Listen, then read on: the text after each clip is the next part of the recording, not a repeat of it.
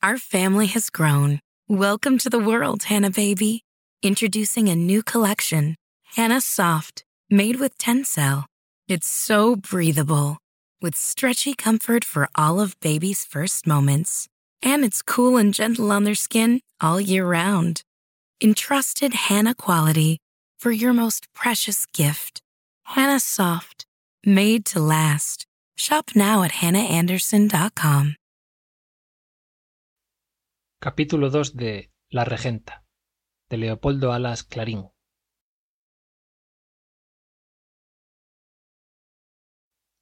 El coro había terminado. Los venerables canónigos dejaban cumplido por aquel día su deber de alabar al Señor entre bostezo y bostezo. Uno tras otro iban entrando en la sacristía con el aire aburrido de todo funcionario que desempeña cargos oficiales mecánicamente, siempre del mismo modo, sin creer en la utilidad del esfuerzo con que gana el pan de cada día. El ánimo de aquellos honrados sacerdotes estaba gastado por el roce continuo de los cánticos canónicos, como la mayor parte de los roquetes, mucetas y capas de que se despojaban para recobrar el manteo. Se notaba en el cabildo de Vetusta lo que es ordinario en muchas corporaciones. Algunos señores prebendados no se hablaban, otros no se saludaban siquiera. Pero a un extraño no le era fácil conocer esta falta de armonía. La prudencia disimulaba tales asperezas, y en conjunto reinaba la mayor y más jovial concordia. Había apretones de mano, golpecitos en el hombro, bromitas sempiternas, chistes, risas, secretos al oído. Algunos, taciturnos, se despedían pronto y abandonaban el templo. No faltaba quien saliera sin despedirse. Cuando entraba el magistral, el ilustrísimo señor don Cayetano Ripamilán, aragonés de Calatayud, apoyaba una mano en el mármol de la mesa, porque los codos no llegaban a tamaña altura, y exclamaba después de haber olfateado varias veces, como perro que sigue un rastro. Hame dado en la nariz olor de. La presencia del provisor contuvo al señor arcipreste, que, cortando la cita, añadió Parece que hemos tenido faldas por aquí, señor de Paz. Y sin esperar respuesta, hizo picarescas alusiones, corteses, pero un poco verdes, a la hermosura esplendorosa de la viudita.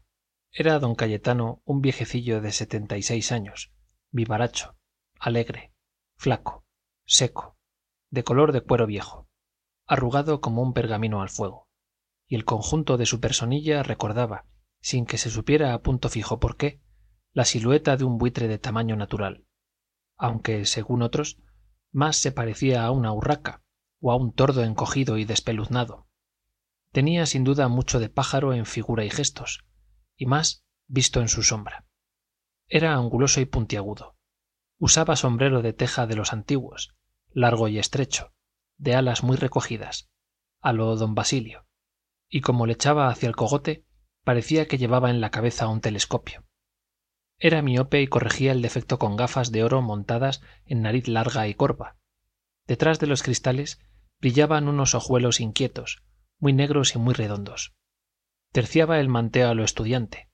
Solía poner los brazos en jarras, y si la conversación era de asunto teológico o canónico, extendía la mano derecha y formaba un anteojo con el dedo pulgar y el índice. Como el interlocutor solía ser más alto, para verle la cara, Ripamilán torcía la cabeza y miraba con un solo ojo, como también hacen las aves de corral con frecuencia. Aunque era don Cayetano canónigo y tenía nada menos que la dignidad de arcipreste, que le valía el honor de sentarse en el coro a la derecha del obispo, considerábase él digno de respeto y aun de admiración no por estos vulgares títulos ni por la cruz que le hacía ilustrísimo, sino por el don inapreciable de poeta bucólico y epigramático. Sus dioses eran Garcilaso y Marcial, su ilustre paisano. También estimaba mucho a Meléndez Valdés, y no poco a Inarco Celenio. Había venido a Vetusta de beneficiado a los cuarenta años. Treinta y seis había asistido al coro de aquella iglesia y podía tenerse por tan vetustense como el primero. Muchos no sabían que era de otra provincia.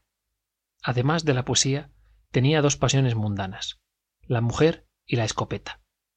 A la última había renunciado, no a la primera, que seguía adorando con el mismo pudibundo y candoroso culto de los treinta años.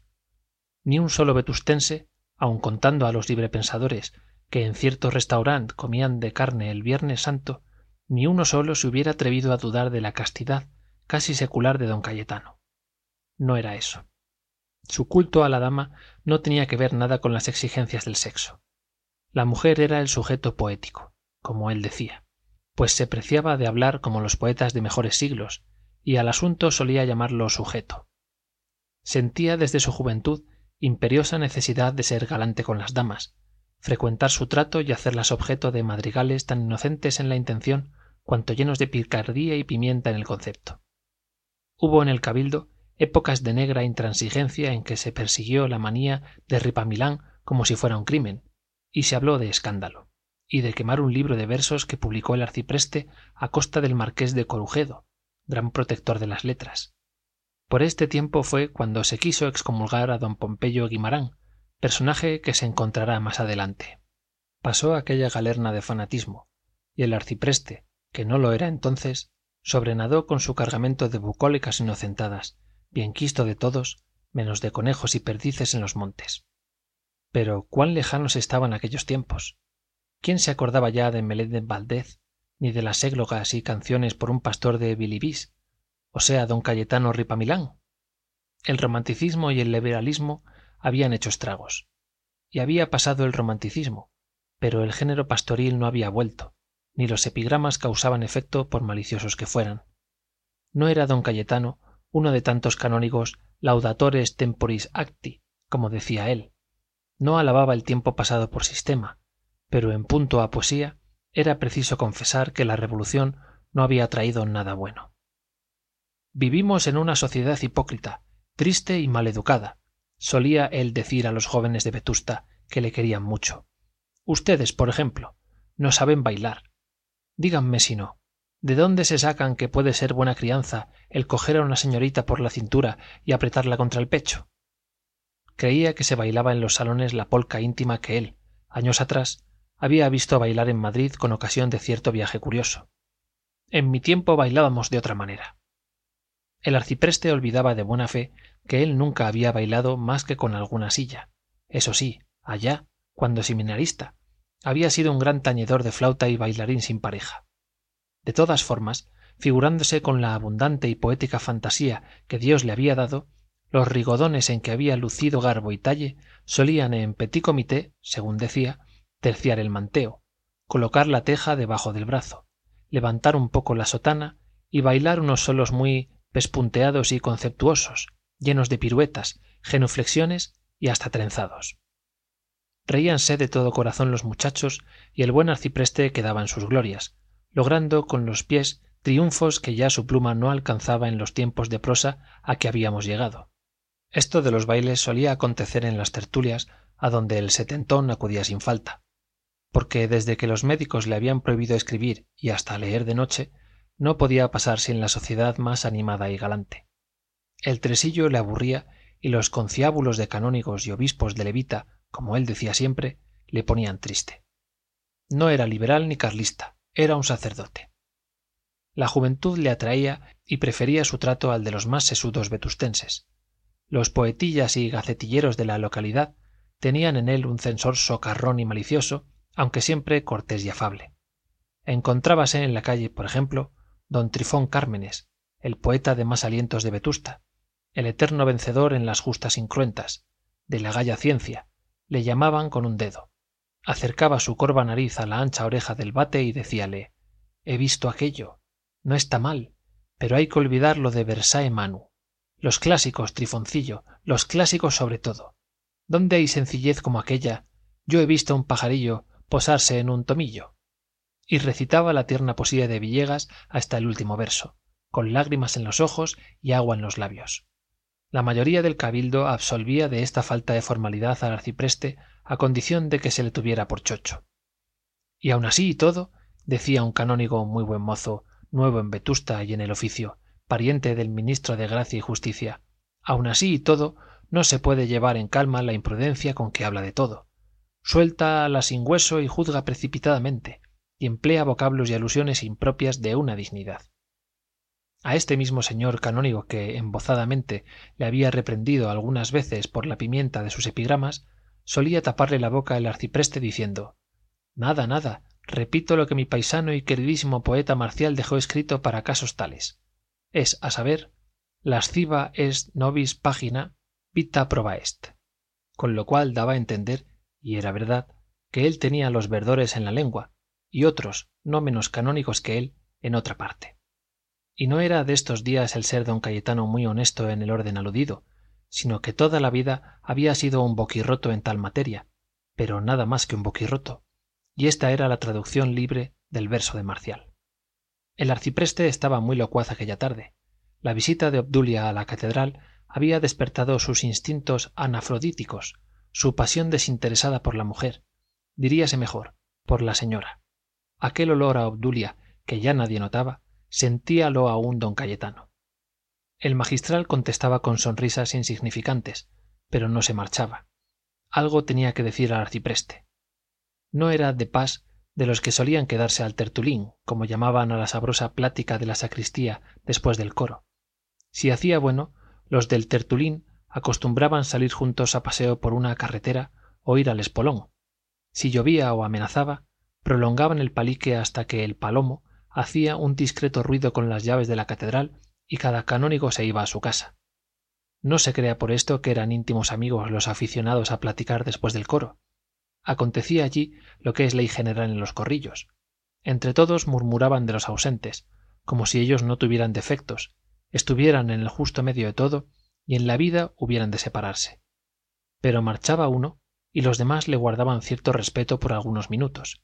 Cuando ya debía de estar en su casa el temerario alguno de los que quedaban decía de repente como ese otro y todos sabían que aquel gesto de señalar a la puerta y tales palabras significaban fuego graneado y no le quedaba hueso sano a ese otro. El arcipreste no era de los que menos murmuraban él le había puesto el apodo que llevaba sin saberlo como una maza al señor arcediano don restituto mourelo. En el cabildo nadie le llamaba mourelo ni arcediano sino glocester era un poco torcido del hombro derecho don restituto por lo demás buen mozo casi tan alto como el pariente del ministro. Y como este defecto incurable era un obstáculo a las pretensiones de gallardía que siempre había alimentado discurrió hacer de tripas corazón como se dice o sea sacar partido en calidad de gracia de aquella tacha con que estaba señalado. En vez de disimularlo subrayaba el vicio corporal torciéndose más y más hacia la derecha inclinándose como un sauce llorón. Resultaba de aquella extraña postura que parecía mourelo un hombre de perpetuo acecho adelantándose a los rumores avanzada de sí mismo para saber noticias cazar intenciones y hasta escuchar por los agujeros de las cerraduras. Encontraba el arcediano sin haber leído a darwin cierta misteriosa y acaso cabalística relación entre aquella manera de f que figuraba su cuerpo y la sagacidad la astucia el disimulo la malicia discreta y hasta el maquiavelismo canónico que era lo que más le importaba. Creía que su sonrisa un poco copiada de la que usaba el magistral engañaba al mundo entero. Sí era cierto que don restituto disfrutaba de dos caras. Iba con los de la feria y volvía con los del mercado. Disimulaba la envidia con una amabilidad pegajosa y fingía un aturdimiento en que no incurría nunca. Pero decía el arcipreste ni su amabilidad engaña a todos ni aunque sea un redomado vividor es tan maquiavelo como él supone. Hablaba siempre que podía al oído del interlocutor. Guiñaba los ojos alternativamente.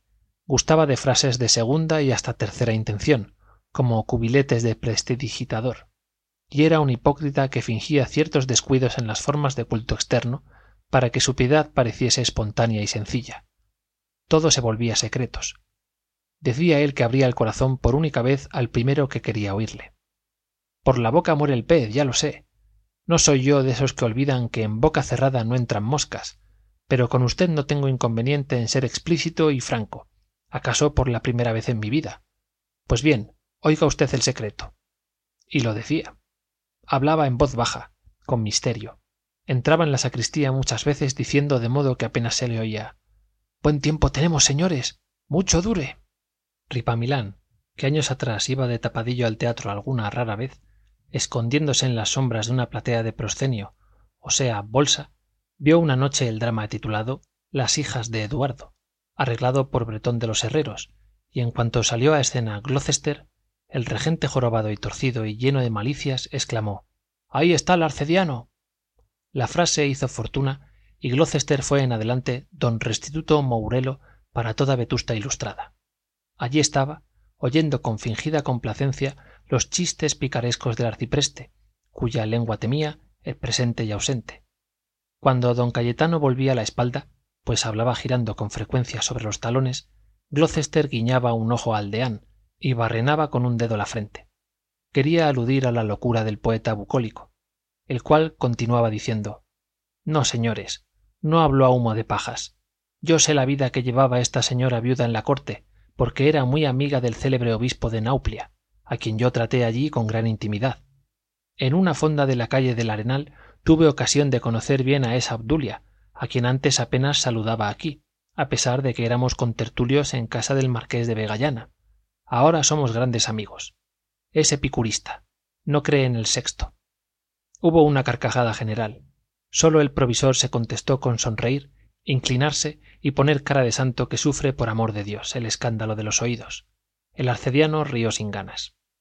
La historia de obdulia fandiño profanó el recinto de la sacristía como poco antes lo profanaran su risa su traje y sus perfumes.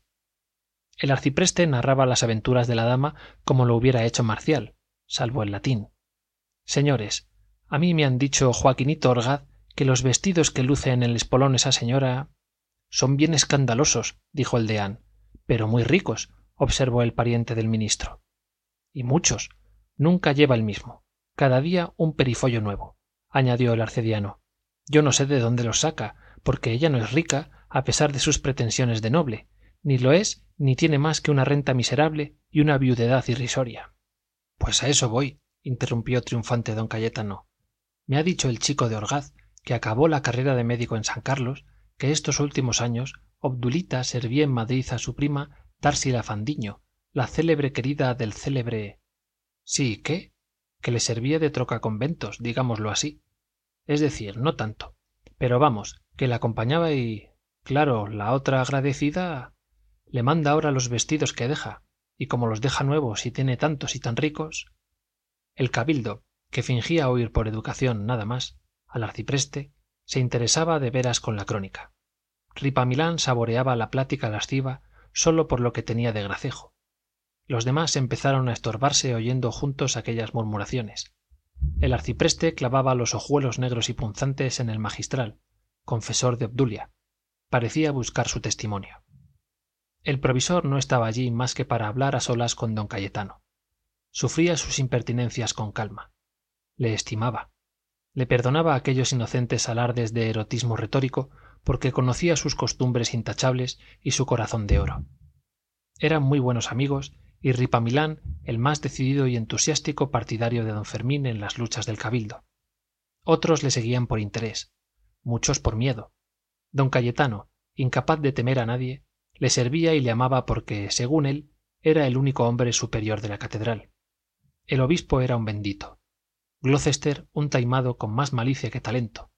El magistral un sabio un literato un orador un hombre de gobierno.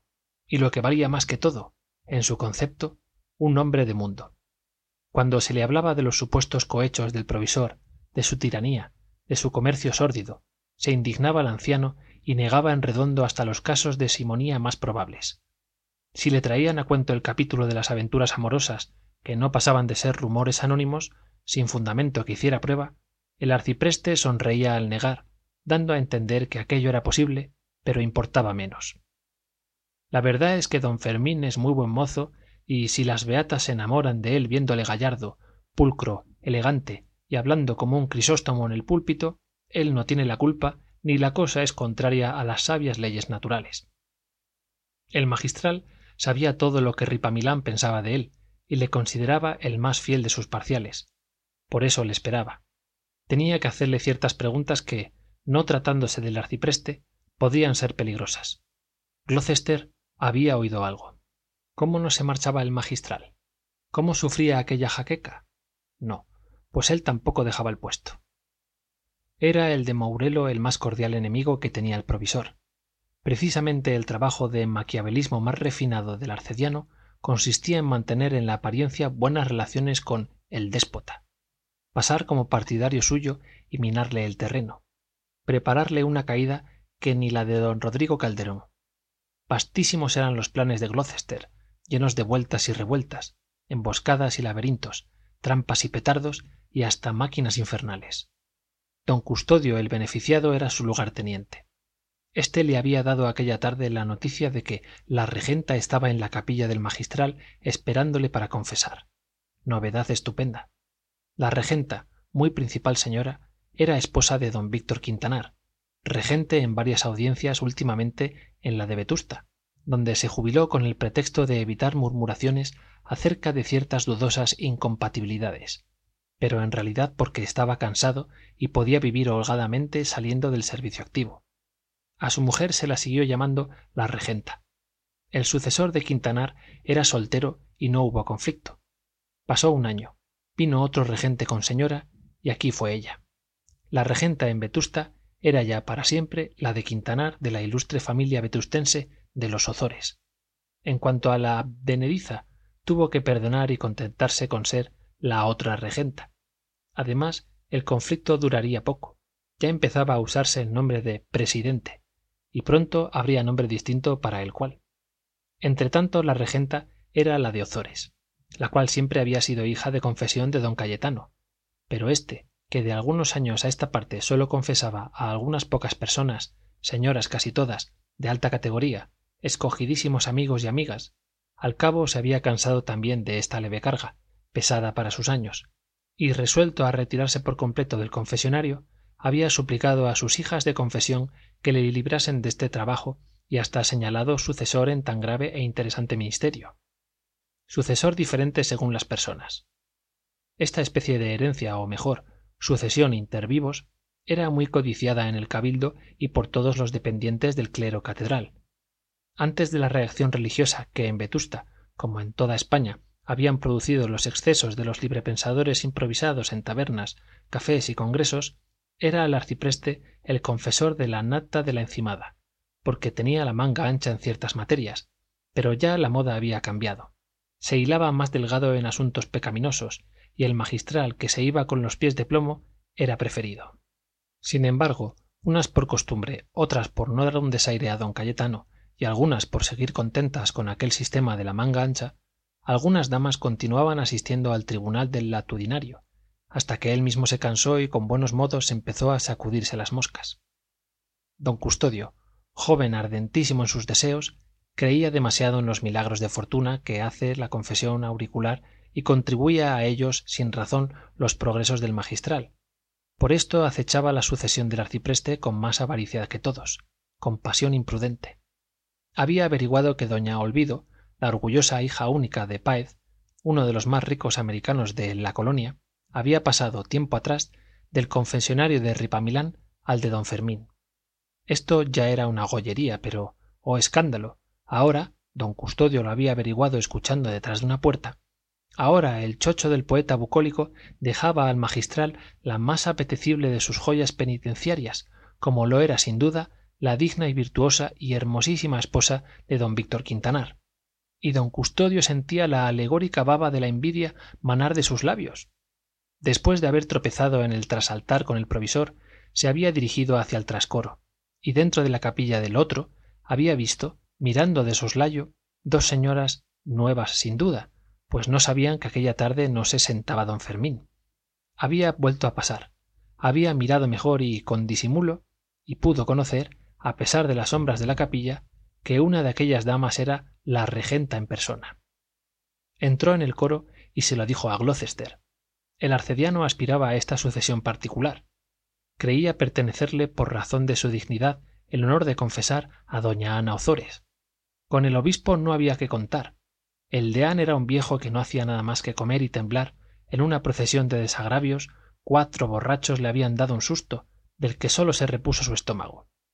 Digería muy bien pero no discurría no pensaba más que lo suficiente para seguir vegetando y asistiendo al coro.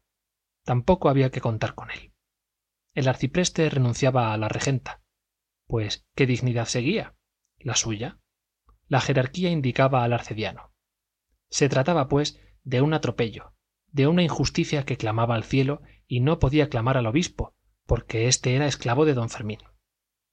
Esta opinión de glocester la aprobaba don custodio no tenía el beneficiado la pretensión excesiva de coger para sí tan buen bocado pero quería que a lo menos no se lo comiera su enemigo.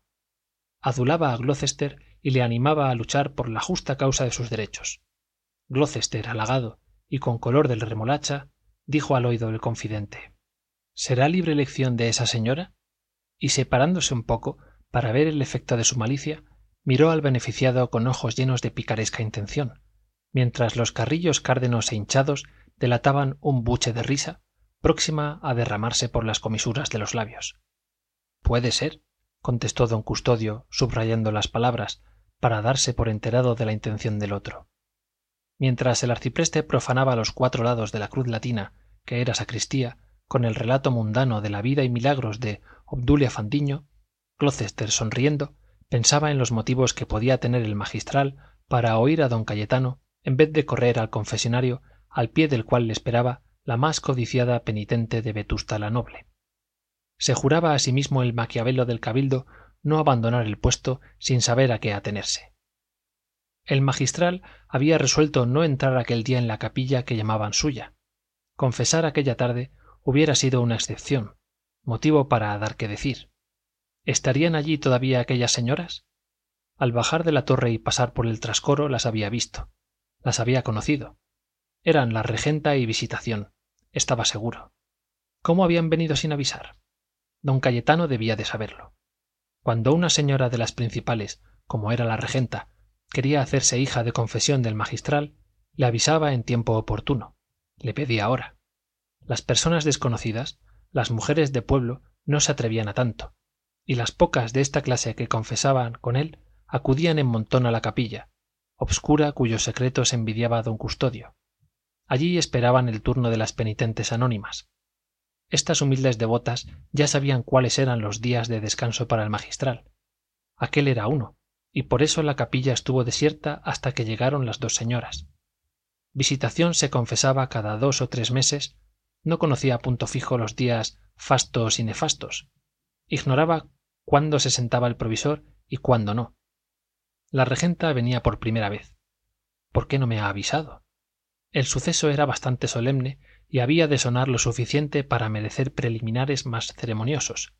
Era orgullo era que aquella señora pensaba que él había de beber los vientos para averiguar cuándo vendría a favorecerle con su visita.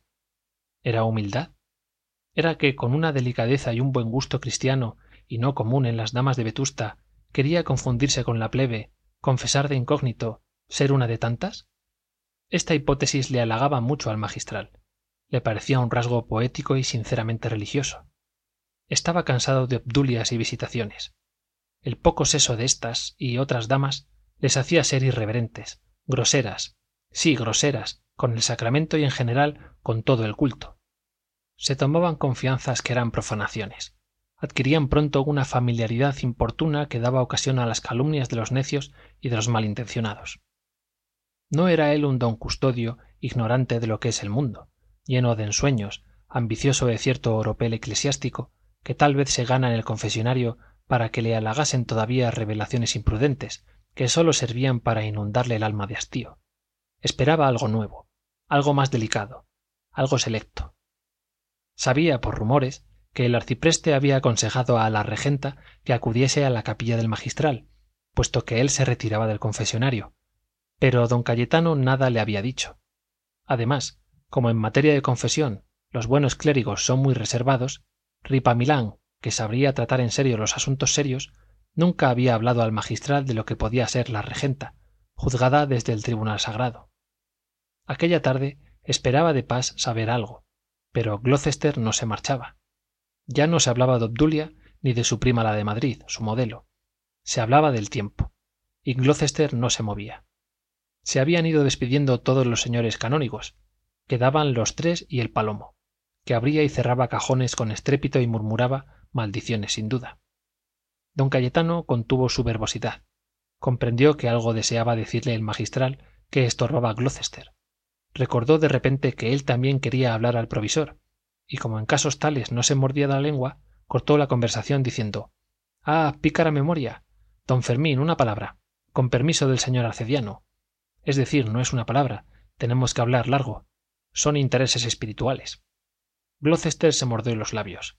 Saludó con el torcido tronco haciéndose un arco de puente y salió de la sacristía diciendo para su alzacuello morado y blanco este vejete chocho y mal educado me las ha de pagar todas juntas el arcipreste se burlaba de la diplomacia y del maquiavelismo del arcediano con salidas de tono indirectas del padre cobos y otros expedientes por el estilo si todos fueran como yo glocester no sabría qué hacer de su habilidad y disimulo. Ay los zorros si las gallinas no fuesen gallinas.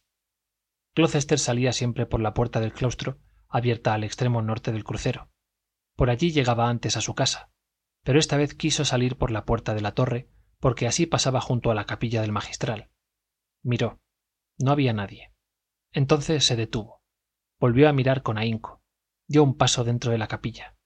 No había nadie estaba seguro. Luego aquellas señoras se habían ido sin confesión. Luego el magistral se permitía el lujo de desairar nada menos que a la regenta.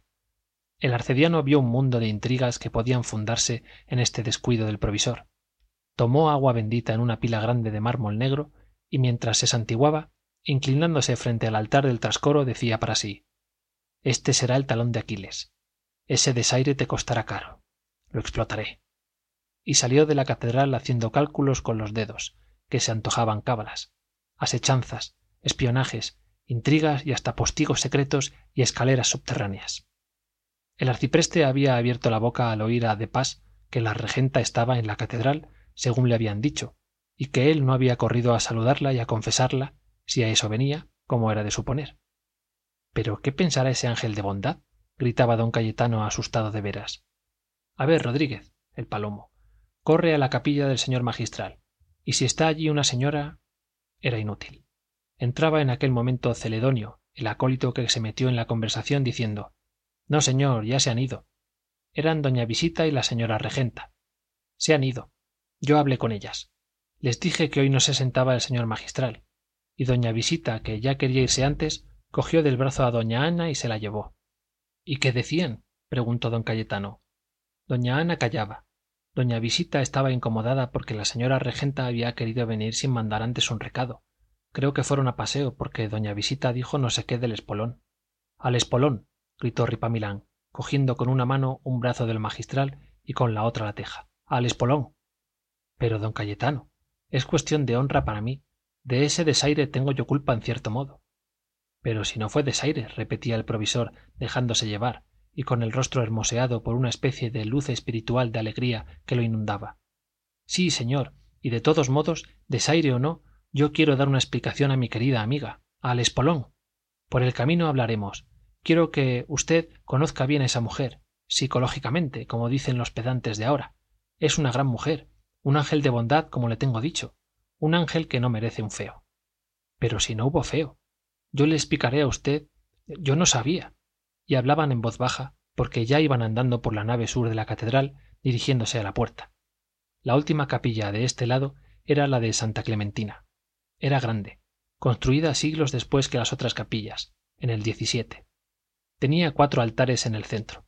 Las paredes estaban adornadas con profusión de hojarasca arabescos y otros cosméticos del género decadente a que pertenecía.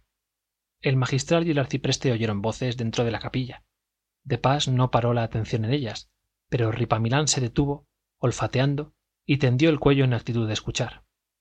Así dios me valga son ellos dijo pasmado. Quién ellos la viudita y don saturno. Reconozco el chirrido de ese grillo destemplado. Y el arcipreste que manifestara poco antes tanta prisa por salir del templo se empeñó en entrar en santa clementina. El magistral le siguió para ocultar su deseo de llegar al espolón cuanto antes. Eran ellos en efecto.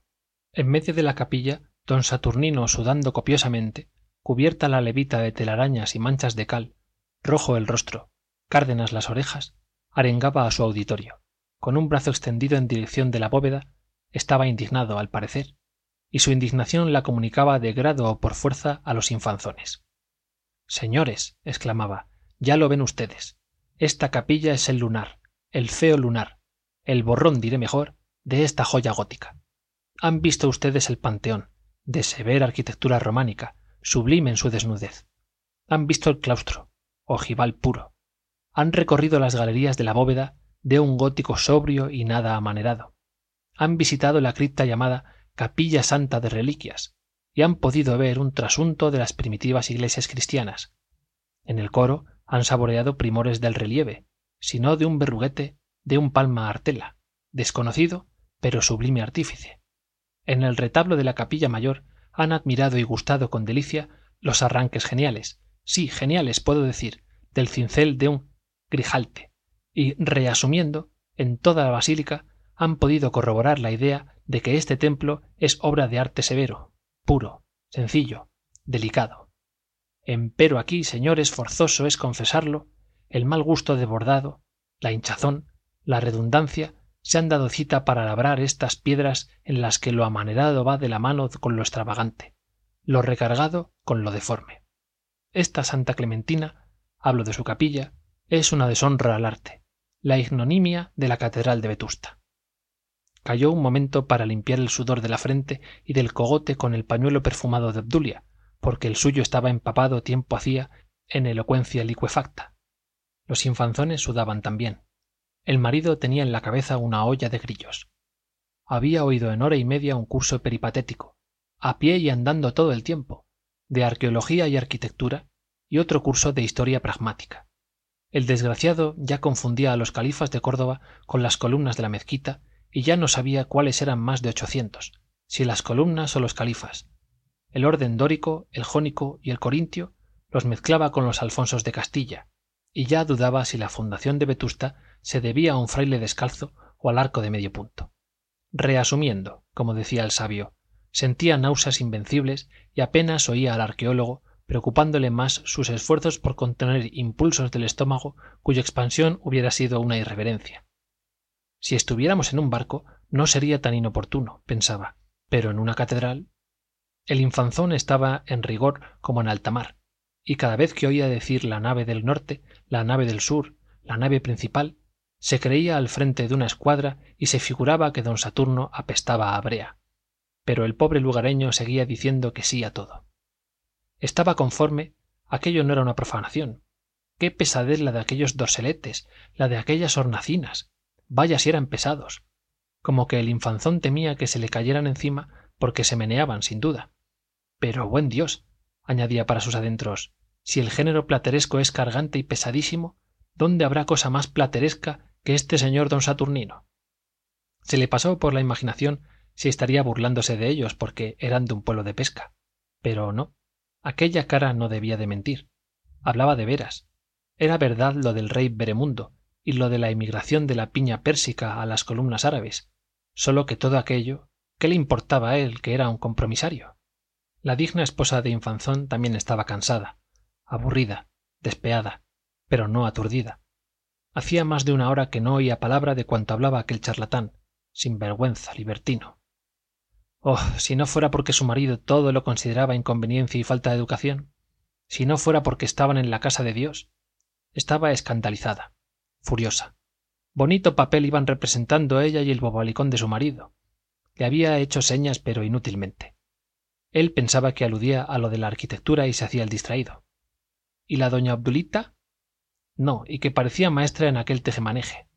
No habían desperdiciado ni una sola ocasión. Claro, y así les habían traído y llevado por desvanes y bodegas muertos de cansancio. En cuanto estaba oscuro, claro, se daban la mano. Ella lo había visto una vez y supuesto las demás. Y él la pisaba el pie. Y siempre juntos. Y en cuanto había algo estrecho quería pasar la una, y pasaban. ¡Qué desenfreno! Pero ¿de dónde le venía a su marido la amistad de aquella señorona? Hasta celos sentía la pobre lugareña. No hablaba ni palabra. Y si Obdulia y Bermúdez hubieran estado menos preocupados con el renacimiento, hubiesen notado el ceño y la sequedad de la antes amable y cortés señora de pueblo. Don Saturno reanudó su discurso. Se trataba de probar sus injuriosas afirmaciones. Véase si no, continuaba, lo que salta a los ojos, a los del alma, quiero decir, de toda persona de gusto. Mal haya el dignísimo obispo, salvo el respeto debido, mal haya el dignísimo obispo don García Madrejón, que consintió este confuso acervo de adornos y follajes, quinta esencia de lo barroco, de la profusión manirrota y de la falsedad. Cartelas medallas hornacinas y señalaba con el dedo capiteles frontones rotos guirnaldas colgadizos hojarasca arabescos que pululáis por las decoraciones de puertas ventanas tragaluces y pechinas en nombre del arte y de la santa idea de sobriedad y la no menos inmortal e inmaculada de armonía. Yo os condeno a la maldición de la historia.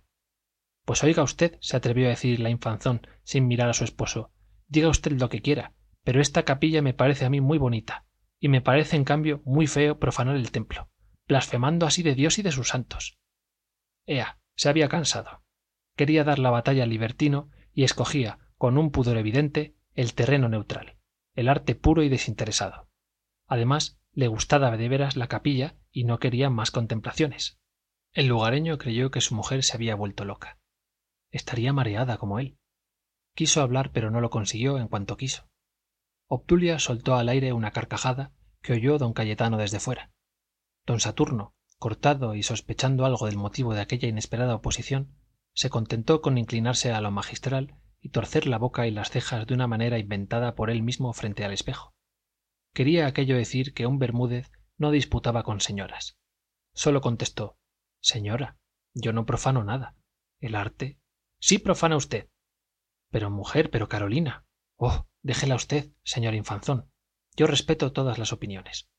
Y temiendo que la lugareña llevase la mejor parte en lo de profanar o no profanar se apresuró a decir por lo demás ya usted comprenderá amigo mío que yo sigo los cánones de la belleza clásica condenando enérgicamente el gusto barroco.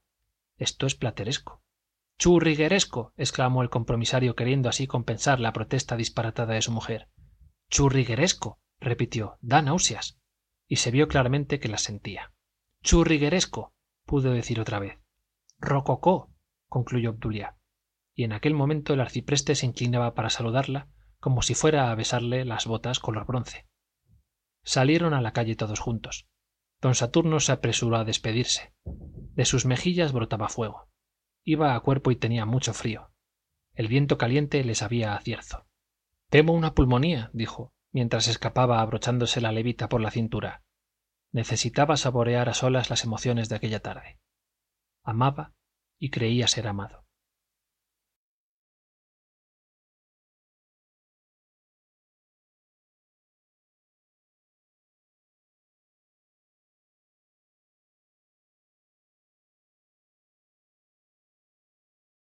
capítulo iii de la regenta de leopoldo alas clarín.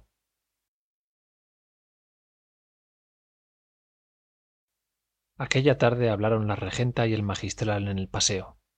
El arcipreste procuró que se encontraran y por su confianza con la regenta facilitó la entrevista. Pocas veces habían cruzado la palabra la hermosa dama y el provisor y nunca había pasado la conversación de los lugares comunes a que obliga el trato social doña ana ozores no era de ninguna cofradía. Pagaba una cuota mensual en las escuelas dominicales pero no asistía a las lecciones ni a las conferencias. Vivía lejos del círculo en que el provisor reinaba. Este visitaba poco a las personas que no podían o no querían servirle en sus planes de propaganda. Cuando el señor don víctor quintanar era regente de vetusta el magistral le visitaba en todas las solemnidades en que exigían este acto de cortesía las costumbres del pueblo estas visitas las pagaba con la exactitud que usaba en estos asuntos el señor quintanar el más cumplido caballero de la ciudad después de bermúdez. Los cumplimientos del magistral fueron escaseando sin saberse por qué cuando se jubiló don víctor y por fin cesaron las visitas.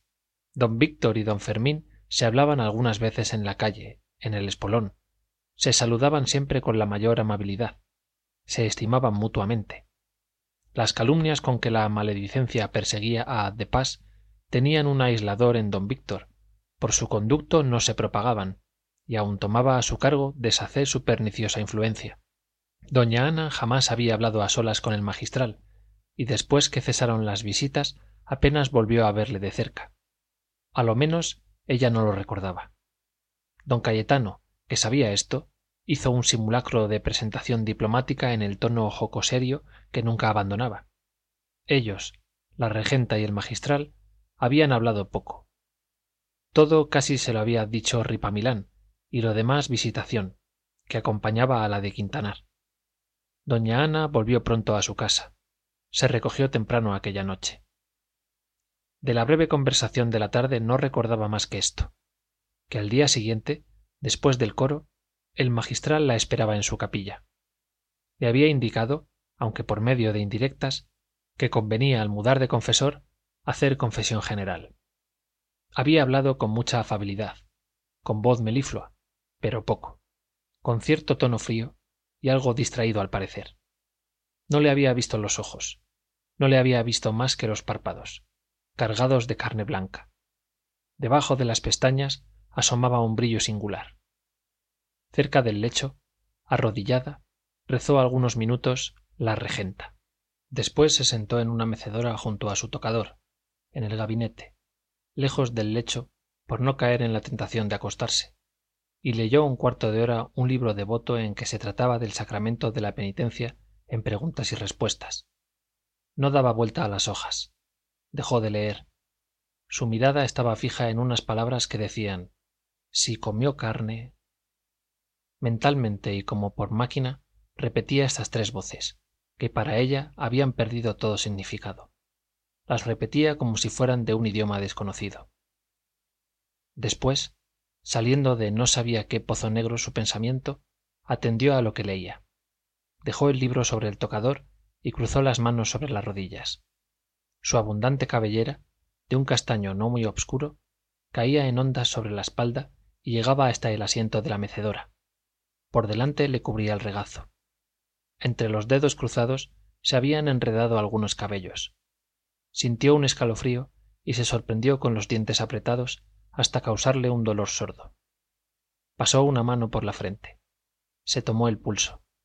Y después se puso los dedos de ambas manos delante de los ojos. Era aquella su manera de experimentar si se le iba o no la vista. Quedó tranquila. No era nada lo mejor sería no pensar en ello. Confesión general. Sí esto había dado a entender aquel señor sacerdote. Aquel libro no servía para tanto. Mejor era acostarse. El examen de conciencia de sus pecados de la temporada lo tenía hecho desde la víspera. El examen para aquella confesión general podía hacerlo acostada. Entró en la alcoba. Era grande de altos artesones estucada la separaba del tocador un intercolumnio con elegantes colgaduras de satín granate. La regenta dormía en una vulgarísima cama de matrimonio dorada con pabellón blanco. Sobre la alfombra a los pies del lecho había una piel de tigre auténtica. No había más imágenes santas que un crucifijo de marfil colgado sobre la cabecera. Inclinándose hacia el lecho parecía mirar a través del tul del pabellón blanco. Obdulia a fuerza de indiscreción había conseguido varias veces entrar allí. Qué mujer esta anita. Era limpia no se podía negar. Limpia como el armiño. Esto al fin era un mérito y una pulla para muchas damas vetustenses. Pero añadía obdulia fuera de la limpieza y del orden nada que revele a la mujer elegante.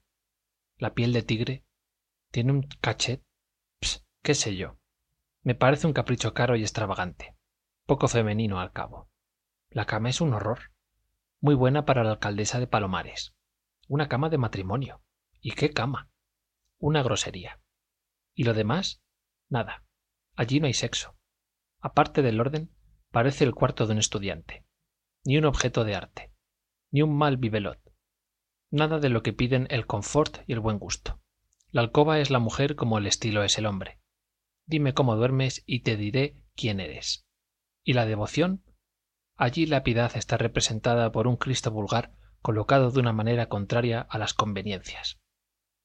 Lástima concluía obdulia sin sentir lástima que un bijou tan precioso se guarde en tan miserable joyero. Ah debía confesar que el juego de cama era digno de una princesa. Qué sábanas qué almohadones. Ella había pasado la mano por todo aquello. Qué suavidad. El satín de aquel cuerpecito de regalo no sentiría asperezas en el roce de aquellas sábanas. Obdulia admiraba sinceramente las formas y el cutis de ana y allá en el fondo del corazón le envidiaba la piel de tigre. En vetusta no había tigres. La viuda no podía exigir a sus amantes esta prueba de cariño. Ella tenía a los pies de la cama la caza del león pero estampada en tapiz miserable.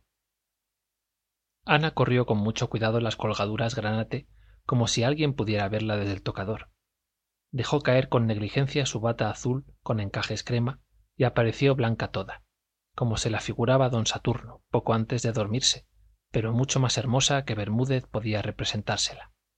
Después de abandonar todas las prendas que no habían de acompañarla en el lecho quedó sobre la piel de tigre hundiendo los pies desnudos pequeños y rollizos en la espesura de las manchas pardas. Un brazo desnudo se apoyaba en la cabeza algo inclinada y el otro pendía a lo largo del cuerpo siguiendo la curva graciosa de la robusta cadera. Parecía una impúdica modelo olvidada de sí misma en una postura académica impuesta por el artista. Jamás el arcipreste ni confesor alguno había prohibido a la regenta esta voluptuosidad de distender a sus solas los entumecidos miembros y sentir el contacto del aire fresco por todo el cuerpo a la hora de acostarse. Nunca había creído ella que tal abandono fuese materia de confesión abrió el lecho. Sin mover los pies dejóse caer de bruces sobre aquella blandura suave con los brazos tendidos. Apoyaba la mejilla en la sábana y tenía los ojos muy abiertos. La deleitaba aquel placer del tacto que corría desde la cintura a las sienes. Confesión general estaba pensando. Eso es la historia de toda una vida. Una lágrima asomó a sus ojos que eran garzos y corrió hasta mojar las sábanas se acordó de que no había conocido a su madre. Tal vez de esta desgracia nacían sus mayores pecados. Ni madre ni hijos. Esta costumbre de acariciar la sábana con la mejilla la había conservado desde la niñez. Una mujer seca delgada fría ceremoniosa la obligaba a acostarse todas las noches antes de tener sueño. Apagaba la luz y se iba. Anita lloraba sobre la almohada. Después saltaba del lecho pero no se atrevía a andar en la obscuridad y pegada a la cama seguía llorando. Tendida así de bruces como ahora acariciando con el rostro la sábana que mojaba con lágrimas también aquella blandura de los colchones era todo lo maternal con que ella podía contar. No había más suavidad para la pobre niña. Entonces debía de tener según sus vagos recuerdos cuatro años. Veintitrés habían pasado y aquel dolor aún la enternecía después casi siempre había tenido grandes contrariedades en la vida pero ya despreciaba su memoria. Una porción de necios se habían conjurado contra ella. Todo aquello le repugnaba recordarlo. Pero su pena de niña la injusticia de acostarla sin sueño sin cuentos sin caricias sin luz la sublevaba todavía y le inspiraba una dulcísima lástima de sí misma. Como aquel a quien antes de descansar en su lecho el tiempo que necesita obligan a levantarse. Siente sensación extraña que podría llamarse nostalgia de blandura y del calor de su sueño. Así con parecida sensación había ana sentido toda su vida nostalgia del regazo de su madre. Nunca habían oprimido su cabeza de niña contra un seno blando y caliente y ella la chiquilla buscaba algo parecido donde quiera. Recordaba vagamente un perro negro de lanas noble y hermoso. Debía de ser un terranova qué habría sido de él el perro se tendía al sol con la cabeza entre las patas y ella se acostaba a su lado y apoyaba la mejilla sobre el lomo rizado ocultando casi todo el rostro en la lana suave y caliente.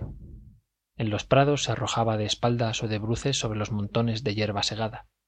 Como nadie la consolaba al dormirse llorando acababa por buscar consuelo en sí misma contándose cuentos llenos de luz y de caricias. Era el caso que ella tenía una mamá que le daba todo lo que quería que la apretaba contra su pecho y que la dormía cantando cerca de su oído. Sábado sábado morena cayó el pajarillo en trena con grillos y con cadena. Y esto otro.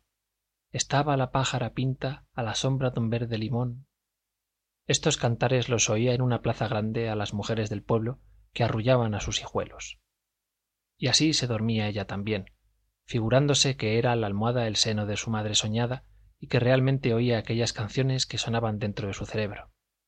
Poco a poco se había acostumbrado a esto a no tener más placeres puros y tiernos que los de su imaginación. Pensando la regenta en aquella niña que había sido ella la admiraba y le parecía que su vida se había partido en dos. Una era la de aquel angelillo que se le antojaba muerto.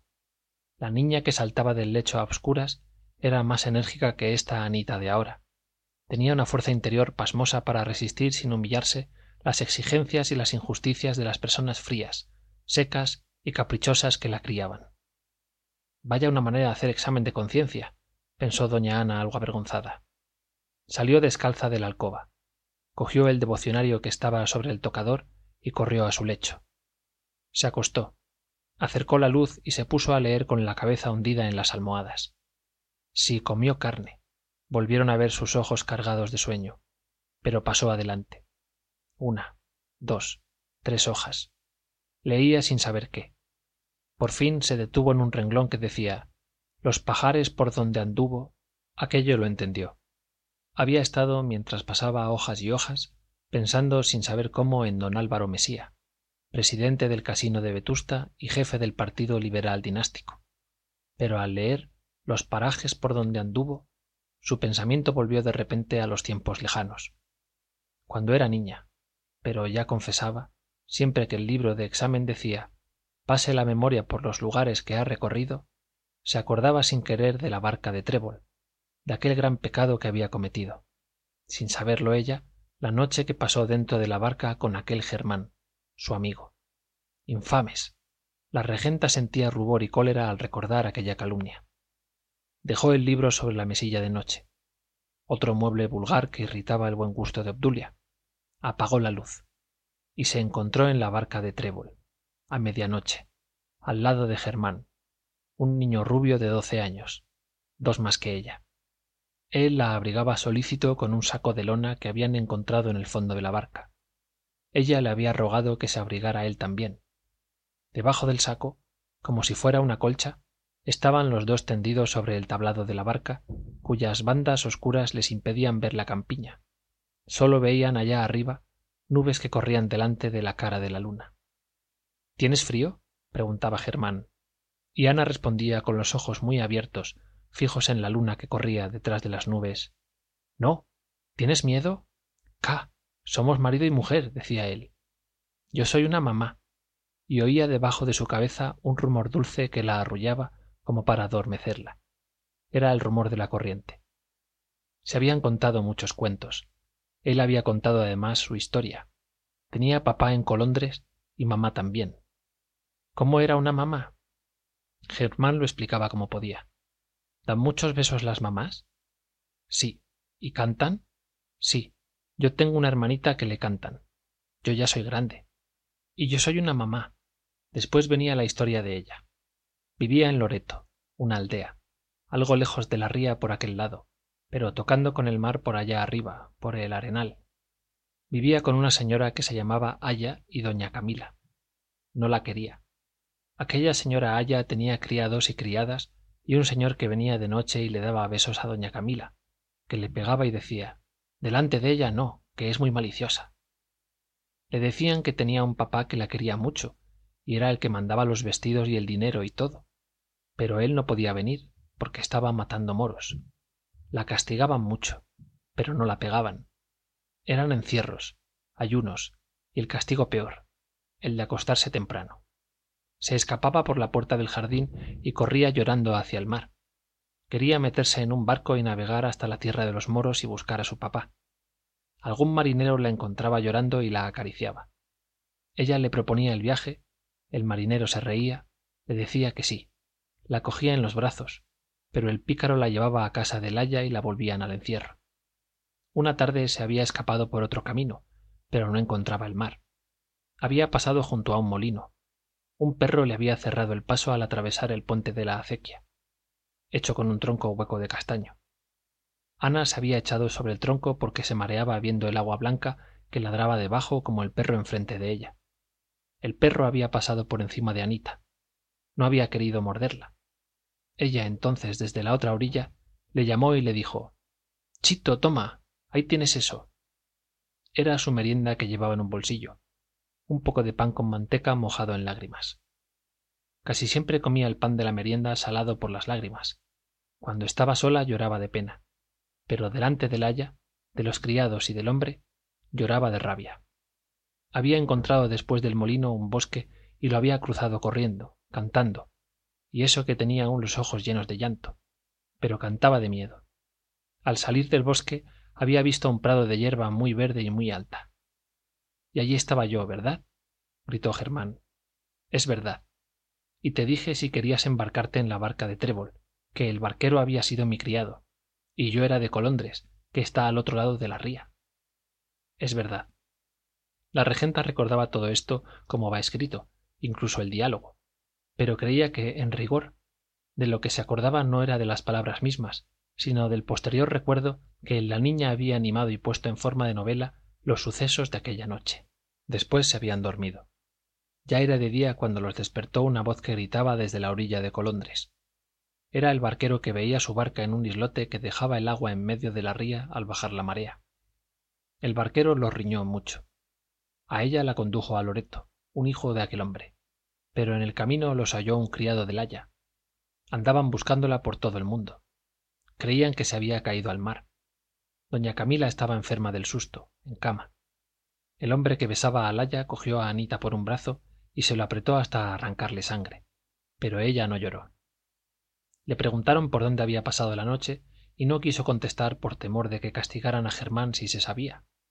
La encerraron. No le dieron de comer aquel día, pero no declaró nada. A la mañana siguiente el aya hizo llamar al barquero de Trébol. Según aquel hombre, los niños se habían concertado para pasar juntos una noche en la barca. ¿Quién lo diría? Ana confesó al cabo que habían dormido juntos, pero que había sido sin querer. Su propósito había sido hacerse dueños de la barca una noche, aunque los riñeran en casa, pasar de orilla a orilla ellos solos, tirando por la cuerda, y después volverse él a Colondres y ella a Loreto. Pero el agua de la ría se había marchado. La barca tropezó en el fondo con las piedras en mitad del pasaje, y por más esfuerzos que habían hecho, no habían conseguido moverla. Y se habían acostado y se habían dormido. De haber podido romper la cuerda que sujetaba la lancha, se hubieran ido a la tierra del moro, porque Germán sabía el camino por el mar. Ella hubiera buscado a su papá y él hubiera matado muchos moros. Pero la cuerda era muy fuerte. No pudieron romperla y se acostaron para contarse cuentos de dormir. Lo mismo había referido Germán al barquero, pero no se creyó la historia. ¡Qué escándalo! Doña Camila cogió a Anita por la garganta y por poco la ahoga. Después dijo un refrán desvergonzado en que se insultaba a su madre y a ella, según comprendió mucho más tarde, porque entonces no entendía aquellas palabras. Doña Camila culpaba al hombre que le daba besos, de las picardías de la niña. Tú le has abierto los ojos con tus imprudencias. Anita no entendía, y el hombre, el señor del Haya, reía a carcajadas. Desde aquel día el hombre la miraba con llamaradas en los ojos, y sonreía, y en cuanto salía de la habitación, el aya le pedía besos a ella, pero nunca quiso dárselos. Vino un cura y se encerró con Ana en la alcoba de la niña y le preguntó unas cosas que ella no sabía lo que eran. Más adelante, meditando mucho, acabó por entender algo de aquello. Se la quiso convencer de que había cometido un gran pecado. La llevaron a la iglesia de la aldea y la hicieron confesarse. No supo contestar al cura y éste declaró a Laya que no servía la niña para el caso todavía, porque por ignorancia o por malicia ocultaba sus pecadillos. Los chicos de la calle la miraban como el hombre que besaba a doña Camila. La cogían por un brazo y querían llevársela no sabía a dónde. No volvió a salir sin el aya. A Germán no había vuelto a verle. He escrito a tu papá diciéndole lo que tú eres. En cuanto cumplas los once años irás a un colegio de recoletas. Esta amenaza de doña Camila no pasó de amenaza, pero Ana no sentía salir de Loreto, ir donde quiera. Desde entonces la trataron como a un animal precoz, sin enterarse bien de lo que oía. Había entendido que achacaban a culpas de su madre los pecados que la atribuían a ella. Al llegar a este punto de sus recuerdos, la regenta sintió que se sofocaba. Sus mejillas ardían. Encendió la luz, apartó de sí la colcha pesada y sus formas de Venus algo flamenca. Se revelaron exageradas bajo la manta de finísima lana de colores ceñida al cuerpo la colcha quedó arrugada a sus pies.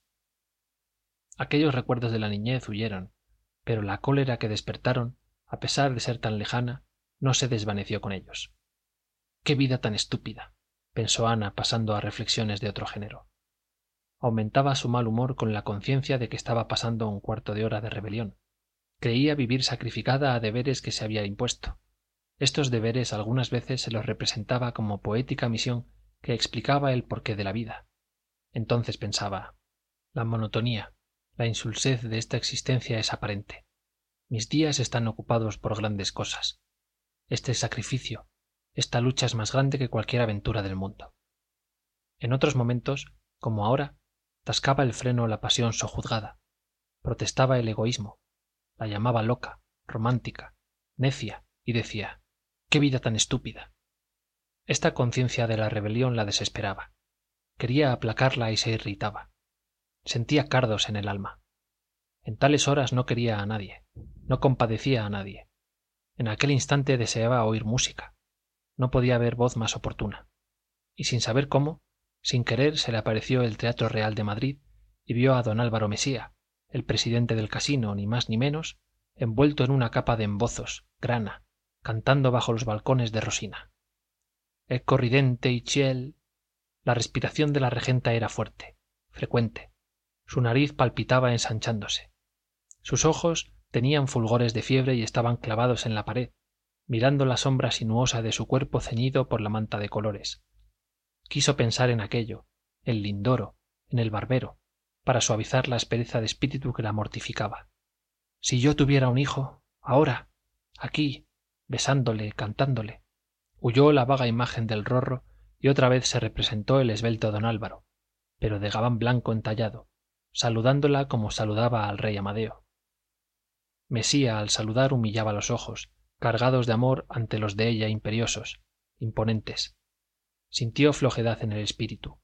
La sequedad y tirantez que la mortificaban se fueron convirtiendo en tristeza y desconsuelo. Ya no era mala. Ya sentía como ella quería sentir. Y la idea de su sacrificio se le apareció de nuevo pero grande ahora sublime como una corriente de ternura capaz de anegar el mundo. La imagen de don álvaro también fue desvaneciéndose cual un cuadro disolvente. Ya no se veía más que el gabán blanco y detrás como una filtración de luz iban destacándose una bata escocesa a cuadros un gorro verde de terciopelo y oro con borla un bigote y una perilla blancos unas cejas grises muy espesas y al fin sobre un fondo negro brilló entera la respetable y familiar figura de su don víctor quintanar con un nimbo de luz en torno. Aquel era el sujeto del sacrificio como diría don cayetano.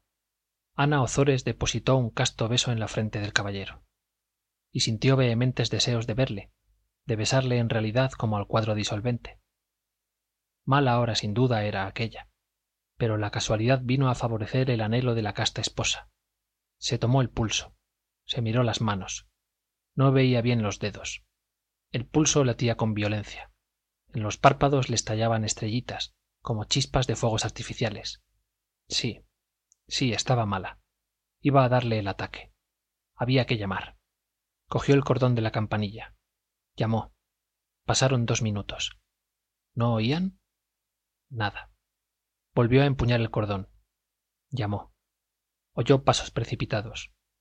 Al mismo tiempo que por una puerta de escape entraba petra su doncella asustada casi desnuda se abrió la colgadura granate y apareció el cuadro disolvente el hombre de la bata escocesa y el gorro verde con una palmatoria en la mano. Qué tienes hija mía gritó don víctor acercándose al lecho. Era el ataque aunque no estaba segura de que viniese con todo el aparato nervioso de costumbre pero los síntomas los de siempre. No veía. Le estallaban chispas de brasero en los párpados y en el cerebro. Se le enfriaban las manos y de pesadas no le parecían suyas. Petra corrió a la cocina sin esperar órdenes. Ya sabía lo que se necesitaba tila y azahar. Don víctor se tranquilizó estaba acostumbrado al ataque de su querida esposa. Padecía la infeliz pero no era nada.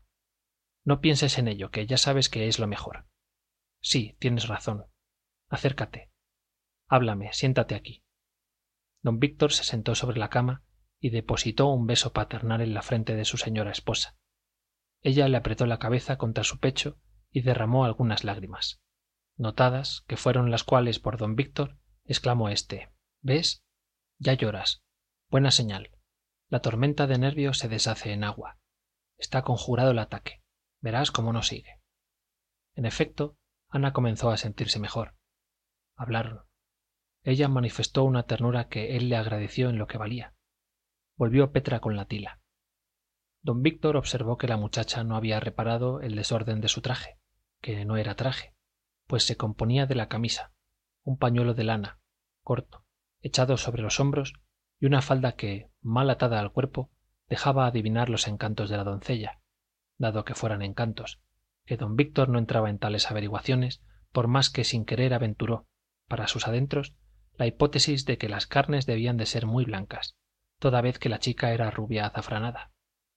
Con la tila y el azahar anita acabó de serenarse. Respiró con fuerza.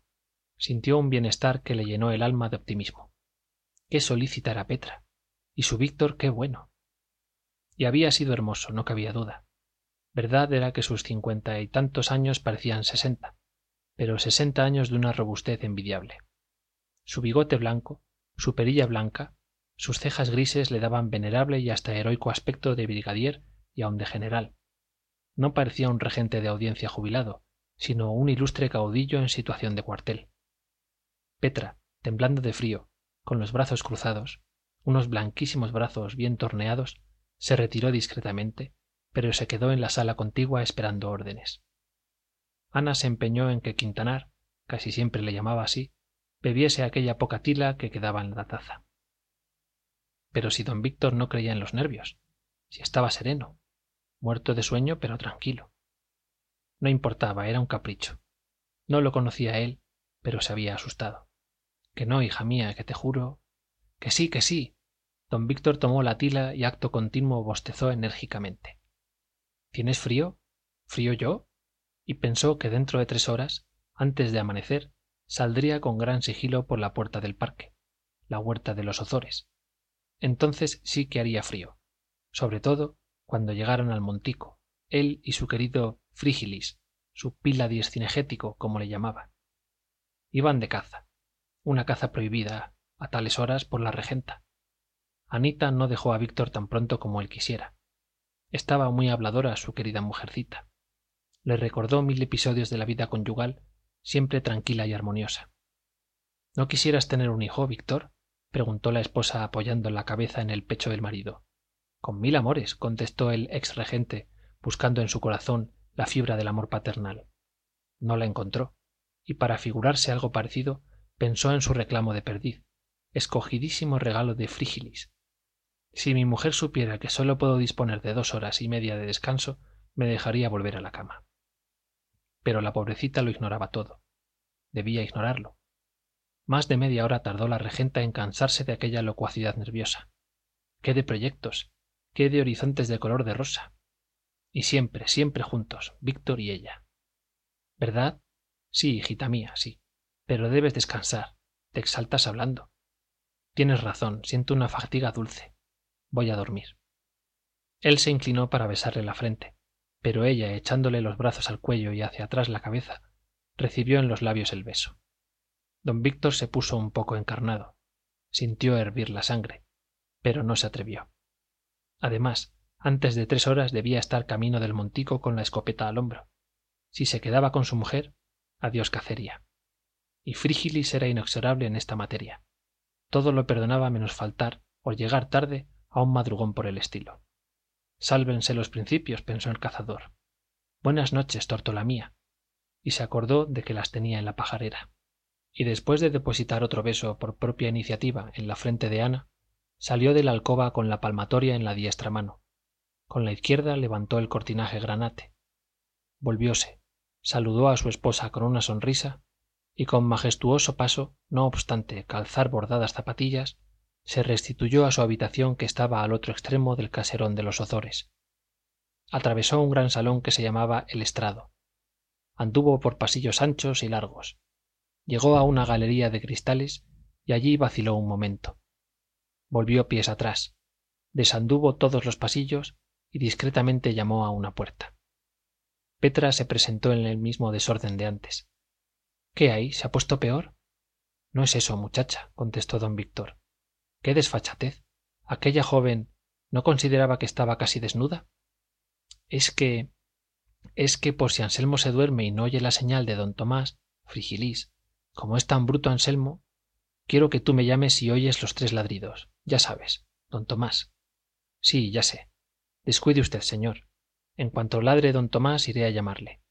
No hay más añadió la rubia azafranada con ojos provocativos. Nada más. Y acuéstate que estás muy a la ligera y hace mucho frío. Ella fingió un rubor que estaba muy lejos de su ánimo y volvió la espalda no muy cubierta. Don víctor levantó entonces los ojos y pudo apreciar que eran en efecto encantos los que no velaba bien aquella chica. Se cerró la puerta del cuarto de petra y don víctor emprendió de nuevo su majestuosa marcha por los pasillos. Pero antes de entrar en su cuarto se dijo ea ya que estoy levantado voy a dar un vistazo a mi gente. En un extremo de la galería de cristales había una puerta. La empujó suavemente y entró en la casa habitación de sus pájaros que dormían el sueño de los justos. Con la mano que llevaba libre hizo una pantalla para la luz de la palmatoria y de puntillas se acercó a la canariera. No había novedad. Su visita inoportuna no fue notada más que por dos o tres canarios que movieron las alas estremeciéndose y ocultaron la cabeza entre la pluma. Siguió adelante. Las tórtolas también dormían. Allí hubo ciertos murmullos de desaprobación y don víctor se alejó por no ser indiscreto. Se acercó a la jaula del tordo más filarmónico de la provincia sin vanidad. El tordo estaba enhiesto sobre un travesaño con los hombros encogidos pero no dormía. Sus ojos se fijaron de un modo impertinente en los de su amo y no quiso reconocerle toda la noche se hubiera estado el animalejo mira que te mirarás con aire de desafío sin bajar la mirada. Le conocía bien era muy aragonés. Y cómo se parecía a ripamilán siguió adelante. Quiso ver la codorniz pero la salvaje africana se daba de cabezadas asustada contra el techo de lienzo de su jaula chata y la dejó tranquilizarse. Ante el reclamo de perdiz quedó extasiado si algún pensamiento impuro manchara acaso su conciencia poco antes la contemplación del reclamo aquella obra maestra de la naturaleza le devolvió toda la elevación de miras y grandeza de espíritu que convenía al primer ornitólogo y al cazador sin rival de vetusta. Equilibrado el ánimo volvió don víctor al amor de las sábanas. En aquella estancia dormían años atrás en la cama dorada de anita él y ella amantes esposos. Pero habían coincidido en una idea a ella le molestaba a él con sus madrugones de cazador. A él le molestaba a ella porque le hacía sacrificarse y madrugar menos de lo que debía por no despertarla. Además los pájaros estaban en una especie de destierro muy lejos del amo. Traerlos cerca estando allí anita sería una crueldad. No la dejarían dormir la mañana. Pero él con qué deleite hubiera saboreado el primer silbido del tordo el arrullo voluptuoso de las tórtolas el monótono ritmo de la codorniz el chas chas cacofónico dulce al cazador de la perdiz huraña. No se recuerda quién pero él piensa que anita se atrevió a manifestar el deseo de una separación en cuanto al tálamo quo ad thorum fue acogida con mal disimulado júbilo la proposición tímida y el matrimonio mejor avenido del mundo dividió el lecho. Ella se fue al otro extremo del caserón que era caliente porque estaba al mediodía y él se quedó en su alcoba pudo anita dormir en adelante la mañana sin que nadie interrumpiera esta delicia y pudo quintanar levantarse con la aurora y recrear el oído con los cercanos conciertos matutinos de codornices tordos perdices tórtolas y canarios. Si algo faltaba antes para la completa armonía de aquella pareja ya estaba colmada su felicidad doméstica por lo que toca a la concordia. Y a este propósito solía decir don víctor recordando su magistratura la libertad de cada cual se extiende hasta el límite en que empieza la libertad de los demás. Por tener esto en cuenta he sido siempre feliz en mi matrimonio. Quiso dormir el poco tiempo de que disponía para ello pero no pudo. En cuanto se quedaba trasvolado soñaba que oía los tres ladridos de frígilis. Cosa extraña otras veces no le sucedía esto. Dormía a pierna suelta y despertaba en el momento oportuno. Habría sido la tila. Volvió a encender la luz cogió el único libro que tenía sobre la mesa de noche. Era un tomo de mucho bulto. Calderón de la barca. Decían unas letras doradas en el lomo. Leyó siempre había sido muy aficionado a representar comedias y le deleitaba especialmente el teatro del siglo xvii deliraba por las costumbres de aquel tiempo en que se sabía lo que era el honor y mantenerlo. Según él nadie como calderón entendía en achaques del puntillo del honor ni daba nadie las estocadas que lavan reputaciones ni en el discreteo de lo que era amor y no lo era. Le llegaba autor alguno a la suela de los zapatos. En lo de tomar justa y sabrosa venganza los maridos ultrajados el divino don pedro había discurrido como nadie y sin quitar a el castigo sin venganza y otros portentos de lope el mérito que tenían don víctor nada encontraba como el médico de su honra. Si mi mujer decía a frígilis fuese capaz de caer en liviandad digna de castigo lo cual es absurdo aún por supuesto. Bien pero suponiendo ese absurdo yo le doy una sangría suelta y hasta nombrada el albéitar a quien había de llamar y tapar los ojos con todo lo demás del argumento. Tampoco le parecía mal lo de prender fuego a la casa y vengar secretamente el supuesto adulterio de su mujer. Si llegara el caso que claro que no llegaría él no pensaba prorrumpir en preciosa tirada de versos porque ni era poeta ni quería calentarse al calor de su casa incendiada. Pero en todo lo demás había de ser dado el caso no menos rigoroso de tales y otros caballeros parecidos de aquella España de mejores días.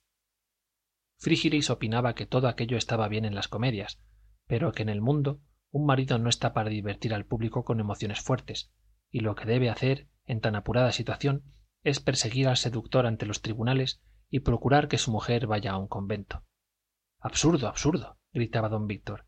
Jamás se hizo cosa por el estilo en los gloriosos siglos de estos insignes poetas.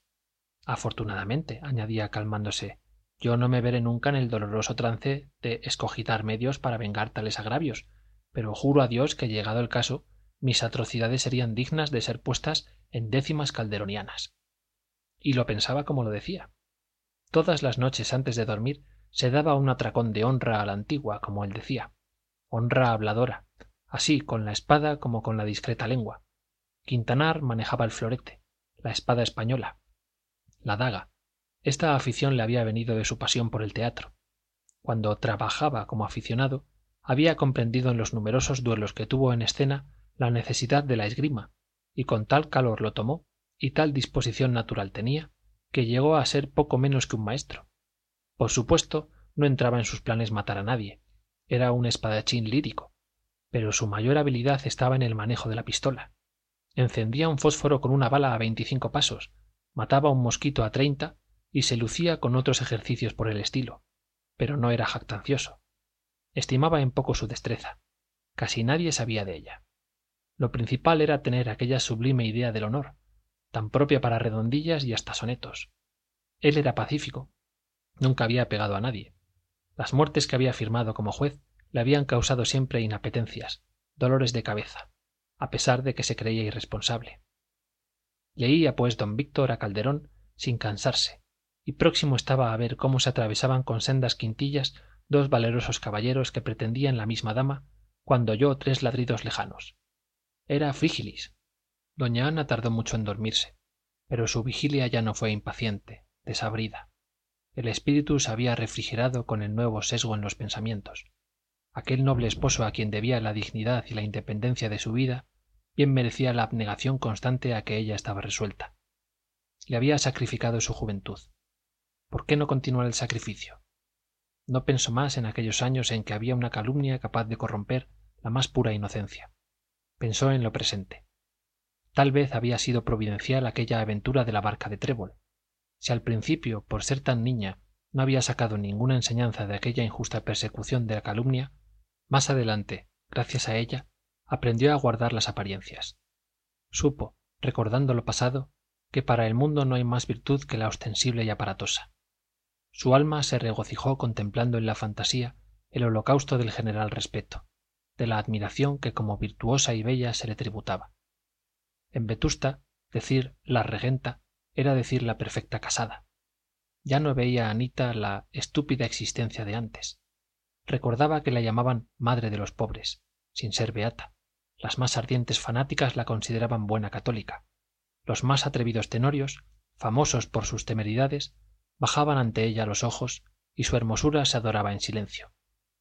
Tal vez muchos la amaban pero nadie se lo decía. Aquel mismo don álvaro que tenía fama de atreverse a todo y conseguirlo todo la quería. La adoraba sin duda alguna. Estaba segura. Más de dos años hacía que ella lo había conocido. Pero él no había hablado más que con los ojos donde ana fingía no adivinar una pasión que era un crimen. Verdad era que estos últimos meses sobre todo desde algunas semanas a esta parte se mostraba más atrevido hasta algo imprudente él que era la prudencia misma y sólo por eso digno de que ella no se irritara contra su infame intento pero ya sabría contenerle.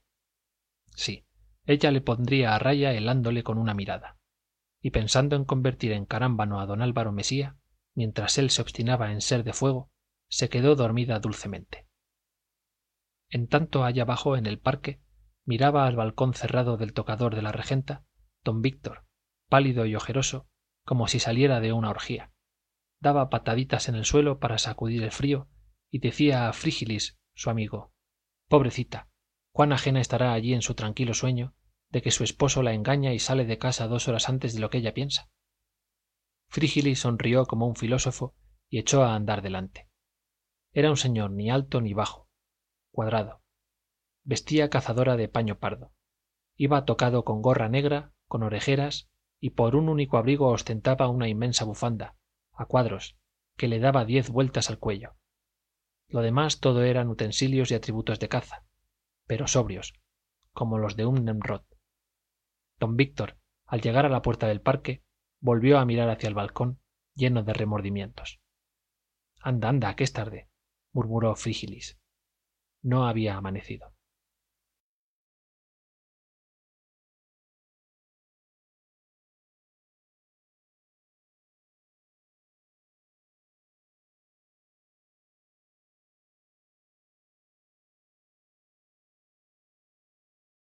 capítulo cuatro de la regenta de leopoldo alas clarín.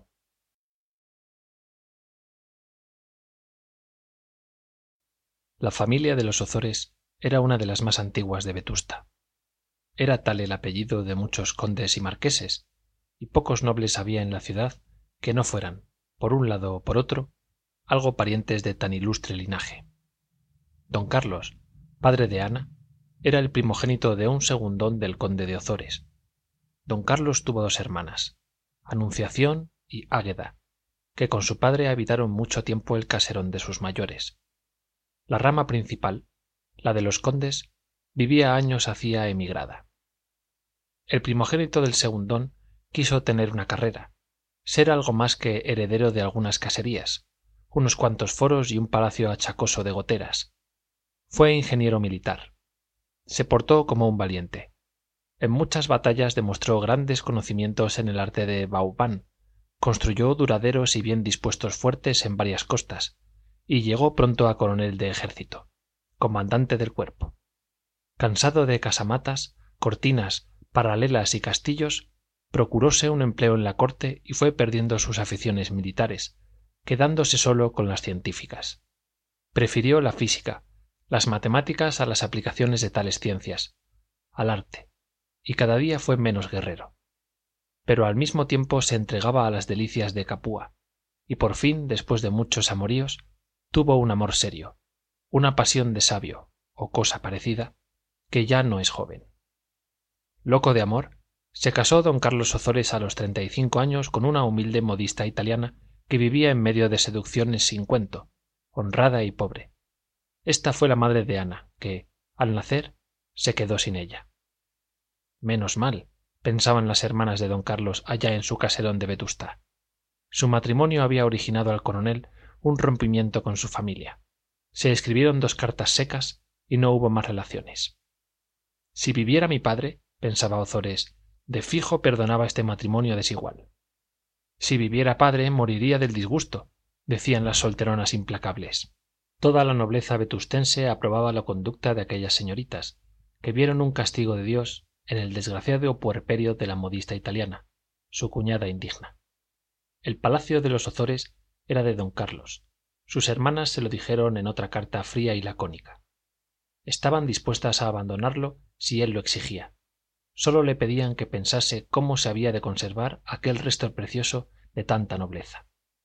El coronel contestó que por dios y todos los santos continuasen viviendo donde habían nacido que él se lo suplicaba por bien de la misma finca que sin ellas se vendría a tierra. Las solteronas sin contestar ni transigir en lo del matrimonio se quedaron en el palacio para que no se derrumbara. A don carlos le dolió mucho que ni siquiera se le preguntase por su hija. La nobleza vetustense opinó que muerto el perro no se acabase la rabia que la muerte providencial de la modista no era motivo suficiente para hacer las paces con el infame don carlos ni para enterarse de la suerte de su hija. Tiempo había para proteger a la niña sin menoscabo de la dignidad. Si como era de presumir la conducta loca de su padre le arrastraba a la pobreza. Además se corrió por vetusta que don carlos se había hecho masón republicano y por consiguiente ateo. Sus hermanas se vistieron de negro y en el gran salón en el estrado recibieron a toda la aristocracia de vetusta como si se tratara de visitas de duelo. La estancia estaba casi a obscuras. Por los grandes balcones no se dejaba pasar más que un rayo de luz. Se hablaba poco. Se suspiraba y se oía el aleteo de los abanicos. Cuánto mejor hubiese sido que se hubiera vuelto loco exclamó el marqués de vegallana jefe del partido conservador de vetusta. Qué loco contestó una de las hermanas doña anunciación. Diga usted marqués que ojalá dios se acordase de él antes que verle así. Hubo unánime aprobación por señas. Muchas cabezas se inclinaron lánguidamente y se volvió a suspirar. Aquello del republicanismo no necesitaba comentarios. Don carlos en efecto se había hecho liberal de los avanzados y de los estudios físicos matemáticos había pasado a los filosóficos y de resultas era un hombre que ya no creía sino lo que tocaba. Hecha excepción de la libertad que no la pudo tocar nunca y creyó en ella muchos años. La vida de liberal en ejercicio de aquellos tiempos tenía poco de tranquila. Don carlos se dedicó a filósofo y a conspirador para lo cual creyó oportuno pedir la absoluta. Yo ingeniero no podría conspirar nunca creía en el espíritu de cuerpo. Como particular puedo procurar la salvación del país por los medios más adecuados. No hay que pensar que era tonto don carlos sino un buen matemático bastante instruido en varias materias. Pudo reunir una mediana biblioteca donde había no pocos libros de los condenados en el índice. Amaba la literatura con ardor y era por entonces todo lo romántico que se necesitaba para conspirar con progresistas. Lo que pudiera haber de falso y contradictorio en el carácter de don carlos era obra de su tiempo. No le faltaba talento.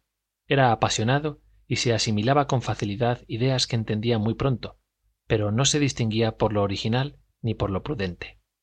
Su amor propio de libre-pensador no había llegado a esa jerarquía del orgullo en que sólo se admite lo que uno crea para sí mismo.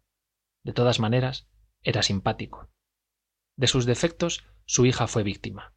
Después de llorar mucho la muerte de su esposa don carlos volvió a pensar en asuntos que a él se le antojaban serios como propagar el libre examen dentro del círculo determinado de españoles procurar el triunfo del sistema representativo en toda su integridad. Tanto valía entonces esto como dedicarse a bandolero sin protección por lo que toca a la necesidad de vivir a salto de mata. Un conspirador no puede tener consigo una niña sin madre. Le hablaron de colegios pero los aborrecía. Tomó un aya una española inglesa que en nada se parecía a la de cervantes pues no tenía encantos morales y de los corporales si de alguno disponía hacía mal uso esto lo ignoraba don carlos que admitió el aya en calidad de católica liberal. Se le había dicho es una mujer ilustrada aunque española educada en inglaterra donde ha aprendido el noble espíritu de la tolerancia. Y además curaba el entendimiento y el corazón a los niños con píldoras de la biblia y pastillas de novela inglesa para uso de las familias. Era en fin una hipocritona de las que saben que a los hombres no les gustan las mujeres beatas pero tampoco descreídas sino así un término medio que los hombres mismos no saben cómo ha de ser. La hipocresía de doña camila llegaba hasta el punto de tenerla en el temperamento pues siendo su aspecto el de una estatua anafrodita el de un ser sin sexo su pasión principal era la lujuria satisfecha a la inglesa una lujuria que pudiera llamarse metodista si no fuera una profanación. Tuvo que emigrar don carlos y ana quedó en poder de doña camila que por imprudencia imperdonable de ozores se vio disponiendo a su antojo de la mayor parte de las rentas de su amo cada vez más flacas pues las conspiraciones cuestan caras al que las paga. Aconsejaron los médicos aires del campo y del mar para la niña y el aya escribió a don carlos que un su amigo iriarte el que le había recomendado a doña camila vendía en una provincia del norte limítrofe de vetusta una casa de campo en un pueblecillo pintoresco puerto de mar y saludable a todos los vientos. Ozores dio órdenes para que se vendiese como se pudiera en la provincia de vetusta la poca hacienda que no había malbaratado antes y la mitad del producto de tan loca enajenación la dedicó a la compra de aquella quinta de su amigo iriarte. La otra mitad fue destinada al socorro de los patriotas más o menos auténticos. En vetusta no le quedaba más que su palacio que habitaban sin pagar renta las solteronas la casa de campo y los predios que la rodeaban y pertenecían valían mucho menos de lo que podía presumir el conspirador si juzgaba por lo que le costaban pero él no paraba mientes en tal materia. Se iba arruinando ni más ni menos que su patria. Pero así como la lista civil le dolía lo mismo que si la pagase él entera. De las mangas y capirotes que hacían con sus bienes le importaba poco. No era todo desprendimiento. Vagamente veía en lontananza un porvenir de indemnizaciones patrióticas que aunque estaban en el programa de su partido a él no le alcanzaron. A las nuevas haciendas de don carlos se fueron anita el aya los criados y tras ellos el hombre como llamó siempre la niña al personaje que turbaba no pocas veces el sueño de su inocencia. Era iriarte el amante de doña camila y antiguo dueño de la casa de campo. El aya había procurado seducir a don carlos sabía que su difunta esposa era una humilde modista y ella doña camila portocarrero que se creía descendiente de nobles bien podría aspirar a la sucesión de la italiana. Creyó que don carlos se había casado por compromiso que era un hombre que se casaba con la servidumbre. Conocía este tipo y sabía cómo se le trataba pero fue inútil. En el poco tiempo que pudo aprovechar para hacer la prueba de su sabio y complicado sistema de seducción don carlos no echó de ver siquiera que se le tendía una red amorosa. Por aquella época era él casi san simoniano. Emigró ozores y doña camila juró odio eterno al ingrato y consagró con la paciencia de los reformistas ingleses un culto de envidia póstuma a la modista italiana que había conseguido casarse con aquel estuco. Anita pagó por los dos. El aya afirmaba en todas partes entre interjecciones aspiradas que la educación de aquella señorita de cuatro años exigía cuidados muy especiales con alusiones maliciosas pagas y envueltas en misterios a la condición social de la italiana daba a entender que la ciencia de educar no esperaba nada bueno de aquel retoño de meridionales concupiscencias. En voz baja decía el aya que la madre de anita tal vez antes que modista había sido bailarina. De todas suertes doña camila se rodeó de precauciones pedagógicas y preparó a la infancia de ana ozores un verdadero gimnasio de moralidad inglesa. Cuando aquella planta tierna comenzó a asomar a flor de tierra se encontró ya con un rodrigón al lado para que creciese derecha. El aya aseguraba que anita necesitaba aquel palo seco junto a sí y estar atada a él fuertemente. El palo seco era doña camila. El encierro y el ayuno fueron sus disciplinas. Ana que jamás encontraba alegría risas y besos en la vida se dio a soñar todo esto desde los cuatro años. En el momento de perder la libertad se desesperaba pero sus lágrimas se iban secando al fuego de la imaginación que le caldeaba el cerebro y las mejillas. La niña fantaseaba primero milagros que la salvaban de sus prisiones que eran una muerte figurábase vuelos imposibles.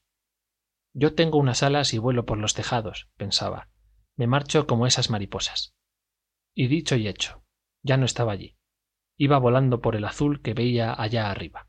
Si doña camila se acercaba a la puerta a escuchar por el ojo de la llave no oía nada. La niña con los ojos muy abiertos brillantes los pómulos colorados estaba horas y horas recorriendo espacios que ella creaba llenos de ensueños confusos pero iluminados por una luz difusa que centelleaba en su cerebro. Nunca pedía perdón. No lo necesitaba. Salía del encierro pensativa altanera callada seguía soñando. La dieta le daba nueva fuerza para ello. La heroína de sus novelas de entonces era una madre. A los seis años había hecho un poema en su cabecita rizada de un rubio obscuro. Aquel poema estaba compuesto de las lágrimas de sus tristezas de huérfana maltratada y de fragmentos de cuentos que oía a los criados y a los pastores de loreto. Siempre que podía se escapaba de casa. Corría sola por los prados.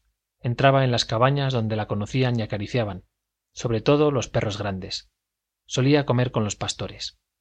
Volvía de sus correrías por el campo como la abeja con el jugo de las flores con material para su poema.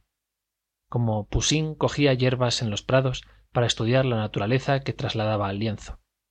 Anita volvía de sus escapatorias de salvaje con los ojos y la fantasía llenos de tesoros que fueron lo mejor que gozó en su vida. A los veintisiete años, Ana Ozores hubiera podido contar aquel poema desde el principio al fin, y eso que en cada nueva edad le había añadido una parte. En la primera había una paloma encantada con un alfiler negro clavado en la cabeza. Era la reina Mora, su madre, la madre de Ana que no aparecía. Todas las palomas con manchas negras en la cabeza podían ser una madre, según la lógica poética de Anita. La idea del libro, como manantial de mentiras hermosas, fue la revelación más grande de toda su infancia.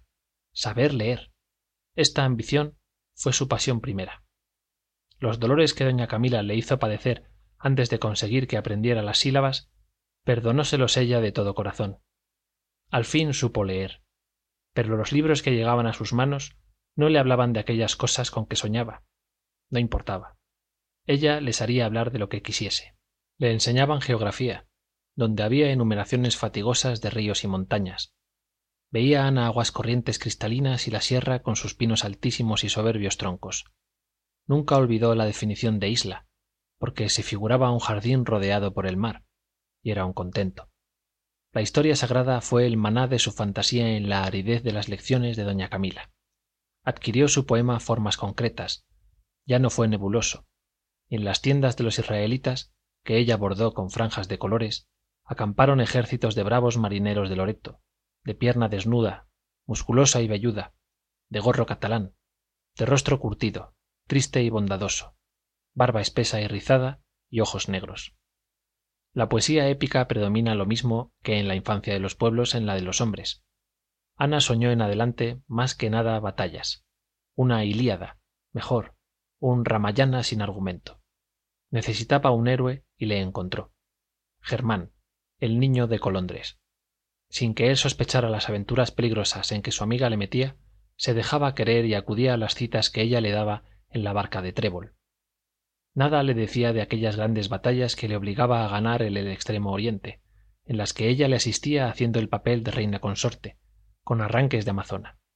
Algunas veces le propuso, hablándole al oído, viajes muy arriesgados a países remotos que él ni de nombre conocía. Germán aceptaba inmediatamente, y estaba dispuesto a convertirse en diligencia si Ana aceptaba el cargo de mula o viceversa. No era eso. La niña quería ir a la tierra de moros de verdad, a matar infieles o a convertirlos, como Germán quisiera. Germán prefería matarlos, y dicho y hecho se metían en la barca, mientras el barquero dormía a la sombra de un cobertizo en la orilla. A costa de grandes sudores, conseguían un ligero balanceo del gran navío que tripulaban, y entonces era cuando se creían bogando a toda vela por mares nunca navegados. Germán gritaba Orza. a babor, a estribor, hombre al agua, un tiburón. Pero tampoco era aquello lo que quería Anita. Quería marchar de veras, muy lejos, huyendo de doña Camila. La única ocasión en que Germán correspondió al tipo ideal que de su carácter y prendas había forjado Anita fue cuando aceptó la escapatoria nocturna para ver juntos la luna desde la barca y contarse cuentos. Este proyecto le pareció más viable que el de irse a Morería, y se llevó a cabo. Ya se sabe cómo entendió la grosera y lasciva doña Camila la aventura de los niños. Era de tal índole la maldad de esta hembra que daba por buenas las desazones que el lance pudiera causarle, por la responsabilidad que ella tenía, con tal de ver comprobados por los hechos sus pronósticos. Como su madre, decía a las personas de confianza. Improper, improper. Si ya lo decía yo el instinto, la sangre. No basta la educación contra la naturaleza. Desde entonces educó a la niña sin esperanzas de salvarla, como si cultivara una flor podrida, ya por la mordedura de un gusano. No esperaba nada, pero cumplía su deber. Loreto era una aldea, y como doña Camila refería la aventura a quien la quisiera oír, llorando la infeliz, rendida bajo el peso de la responsabilidad, y ella poco podía contra la naturaleza, el escándalo corrió de boca en boca, y hasta en el casino se supo lo de aquella confesión a que se obligó al arreo. Se discutió el caso fisiológicamente. Se formaron partidos. Unos decían que podía ser, y se citaban multitud de ejemplos de precocidad semejante. Créanlo ustedes, decía el amante de doña Camila, el hombre nace naturalmente malo y la mujer lo mismo. Otros negaban la verosimilitud del hecho, cuando menos.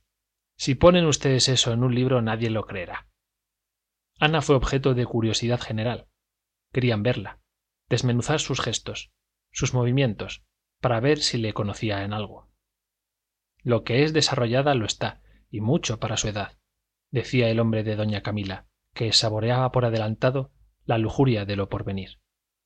En efecto parece una mujercita y se la devoraba con los ojos. Se deseaba un milagroso crecimiento instantáneo aquellos encantos que no estaban en la niña sino en la imaginación de los socios del casino. A germán que no apareció por loreto se le atribuían quince años. Por este lado no había dificultad. Doña camila se creyó obligada en conciencia a indicar algo a la familia. Al padre no sería un golpe de muerte. Escribió a las tías de vetusta. Era el último porrazo el nombre de los ozores deshonrado porque al fin ozores era la niña aunque indigna entonces doña anuncia la hermana mayor escribió a don carlos porque el caso era apurado. No le contaba el lance de la deshonra c por b porque ni sabía cómo había sido ni era decente referir a un padre tales escándalos. Ni una señorita una soltera aunque tuviese más de cuarenta años podía descender a ciertos pormenores.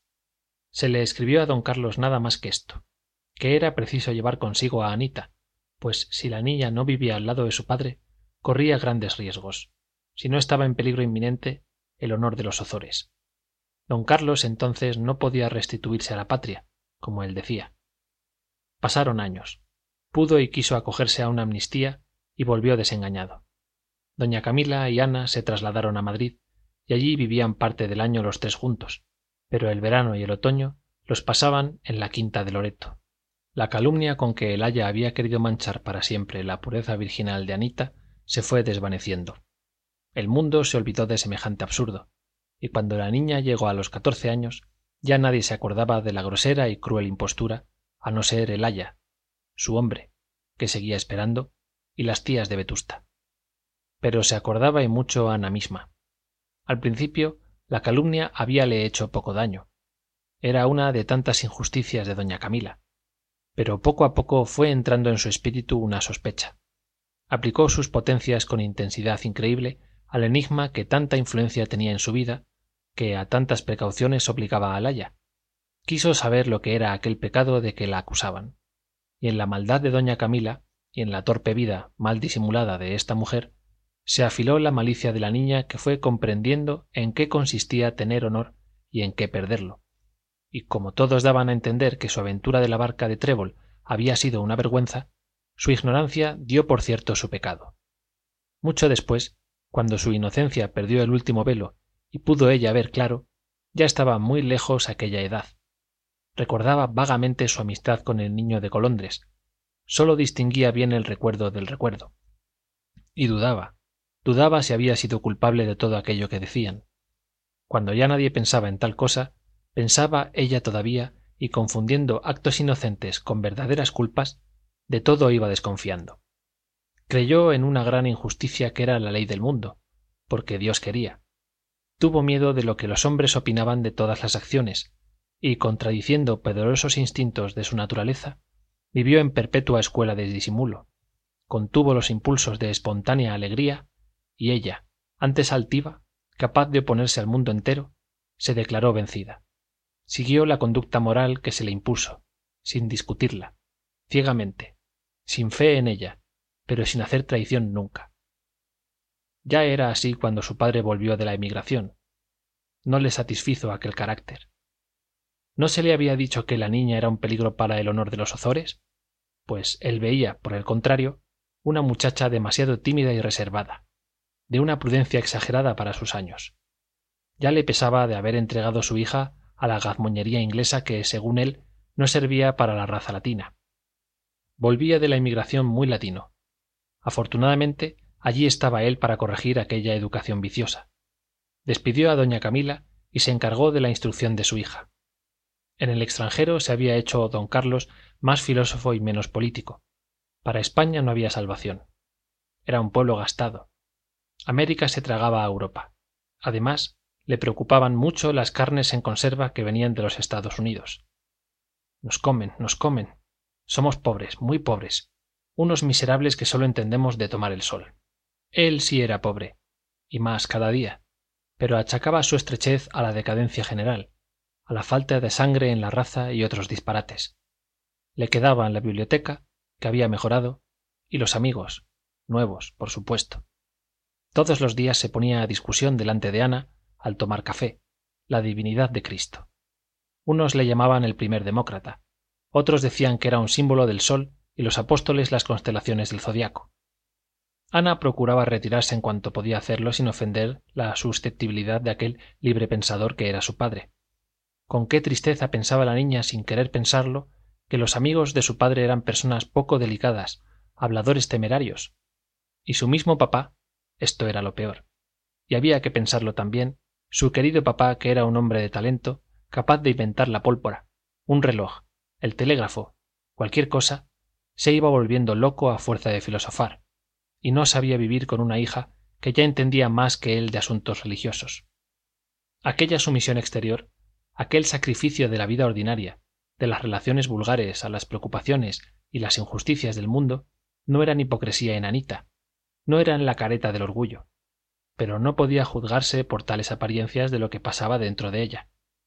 Así como en la infancia se refugiaba dentro de su fantasía para huir de la prosaica y necia persecución de doña Camila, ya adolescente se encerraba también dentro de su cerebro para compensar las humillaciones y tristezas que sufría su espíritu. No osaba ya oponer los impulsos propios a lo que creía conjuración de todos los necios del mundo, pero a sus solas se desquitaba. El enemigo era más fuerte, pero a ella le quedaban aquel reducto inexpugnable. Nunca le habían enseñado la religión como un sentimiento que consuela. Doña Camila entendía el cristianismo como la geografía o el arte de coser y planchar. Era una asignatura de adorno o una necesidad doméstica. Nada le dijo contra el dogma, pero jamás la dulzura de Jesús procuró explicársela con un beso de madre. María Santísima era la Madre de Dios, en efecto, pero una vez que Ana volvió del campo diciendo que la Virgen, según le constaba a ella, lavaba en el río los pañales del niño Jesús, doña Camila, indignada, exclamó Improper. ¿Quién le inculcará a esta chiquilla estas sandeces del vulgo? En este particular don Carlos aprobaba el criterio de doña Camila. Precisamente él quería que el misterio de la encarnación era como la lluvia de oro de Júpiter, y remontándose más, en virtud de la mitología comparada, encontraba en la religión de los indios dogmas parecidos. Ana en casa de su padre disponía de pocos libros devotos, pero en cambio sabía mucha mitología, con velos y sin ellos.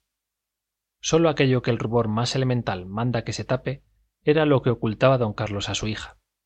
Todo lo demás podía y debía conocerlo. ¿Por qué no? Y con multitud de citas explicaba y recomendaba a Ozores la educación omnilateral y armónica, como la entendía él. Yo quiero, concluía, que mi hija sepa el bien y el mal para que libremente escoja el bien, porque si no, ¿qué mérito tendrán sus obras? Sin embargo, si su hija fuese funámbula y trabajase en el alambre, don Carlos pondría una red debajo, aunque perdiese mérito el ejercicio. De las novelas modernas algunas le prohibía leer, pero en cuanto se trataba de arte clásico, de verdadero arte, ya no había velos, podía leerse todo. El romántico Ozores era clásico, después de su viaje por Italia. El arte no tiene sexo, gritaba. Vean ustedes, yo entrego a mi hija esos grabados que representan el arte antiguo con todas las bellezas del desnudo que en vano querríamos imitar los modernos. Ya no hay desnudo. Y suspiraba. La mitología llegó a conocerla a Anita como en su infancia la historia de Israel. Omni soit qui mal pense, repetía don Carlos, y lo otro de Oh, procul procul, estote profani. Y no tomaba más precauciones. Por fortuna, en el espíritu de Ana, la impresión más fuerte del arte antiguo y de las fábulas griegas fue puramente estética. Se excitó su fantasía sobre todo, y gracias a ella, no a don Carlos, aquel inoportuno estudio del desnudo clásico no causó estragos. La muchacha envidiaba a los dioses de Homero, que vivían como ella había soñado que se debía vivir, al aire libre, con mucha luz, muchas aventuras y sin la férula de un haya semi-inglesa. También envidiaba a los pastores de Teócrito, Bión y Mosco.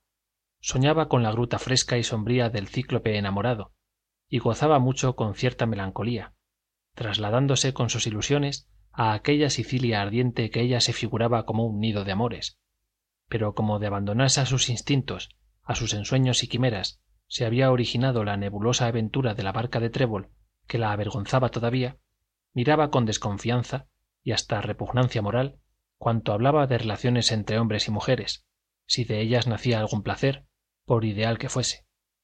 Aquellas confusiones mezcla de malicia y de inocencia en que la habían sumergido las calumnias del aya y los groseros comentarios del vulgo la hicieron fría desabrida huraña para todo lo que fuese amor según se lo figuraba.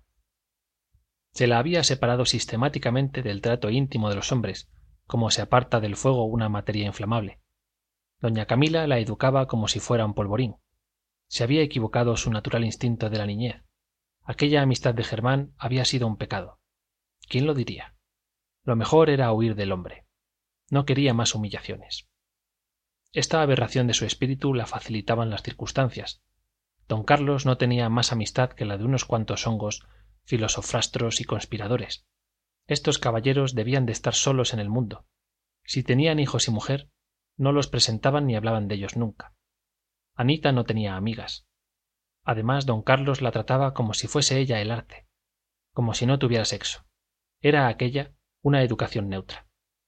A pesar de que ozores pedía a grito pelado la emancipación de la mujer y aplaudía cada vez que en parís una dama le quemaba la cara con vitriolo a su amante en el fondo de su inocencia tenía a la hembra por un ser inferior como un buen animal doméstico. No se paraba a pensar lo que podía necesitar anita. A su madre la había querido mucho. Le había besado los pies desnudos durante la luna de miel que había sido exagerada pero poco a poco sin querer había visto él también en ella a la antigua modista y la trató al fin como un buen amo suave y contento. Fuera por lo que fuere él creía cumplir con anita llevándola al museo de pinturas a la armería algunas veces al real y casi siempre a paseo con algunos librepensadores amigos suyos que se paraban para discutir a cada diez pasos. Eran de esos hombres que casi nunca han hablado con mujeres. Esta especie de varones aunque parezca rara abunda más de lo que pudiera creerse.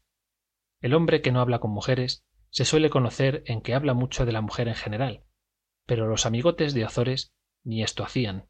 Eran pinos solitarios del norte que no suspiraban por ninguna palmera del mediodía.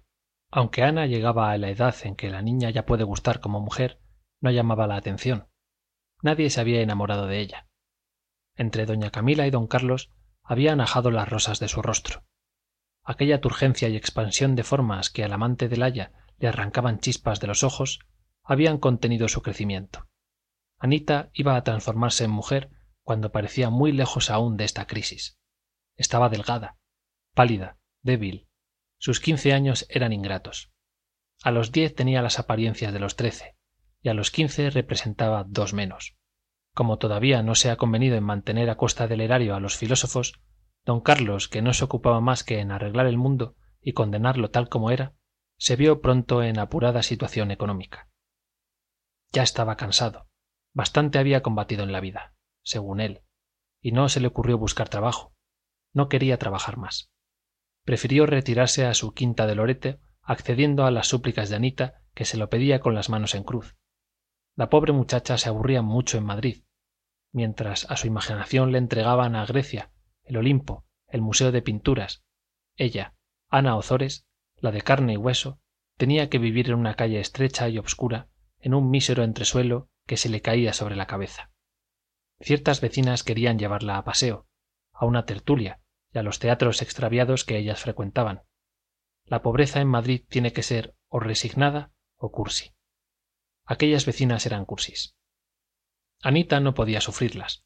Le daban asco ellas su tertulia y sus teatros. Pronto la llamaron el comino orgulloso la mona sabia. Los seis meses de aldea los pasaba mucho mejor aun con ser aquel lugar el de su antiguo cautiverio y el de la aventura de la barca y la calumnia subsiguiente. Pero de cuantos podrían recordarle aquella vergüenza sólo veía ella al señor iriarte el hombre del aya que visitaba a don carlos y miraba a la niña con ojos de cosechero que se prepara a recoger los frutos cuando don carlos decidió vivir en loreto todo el año para hacer economías ana le besó en los ojos y en la boca y fue por un día entero la niña expansiva y alegre que había empezado a brotar antes de ser trasplantada al invernadero pedagógico de doña camila. Otros años se llevaba a la aldea algún cajón de libros. Esta vez se mandó con el maragato la biblioteca entera el orgullo legítimo de don carlos. Un día de sol en mayo ana que se preparaba a una vida nueva por dentro cantaba alegre limpiando los estantes de la biblioteca en la quinta. Colocaba en los cajones los libros después de sacudirles el polvo por el orden señalado en el catálogo escrito por don carlos. Vio un tomo en francés forrado de cartulina amarilla. Creyó que era una de aquellas novelas que su padre le prohibía leer y ya iba a dejar el libro cuando leyó en el lomo confesiones de san agustín. Qué hacía allí san agustín don carlos era un libre pensador que no leía libros de santos ni de curas ni de neos como él decía. Pero san agustín era una de las pocas excepciones. Le consideraba como filósofo. Ana sintió un impulso irresistible. Quiso leer aquel libro inmediatamente. Sabía que san agustín había sido un pagano libertino a quien habían convertido voces del cielo por influencia de las lágrimas de su madre santa mónica. No sabía más.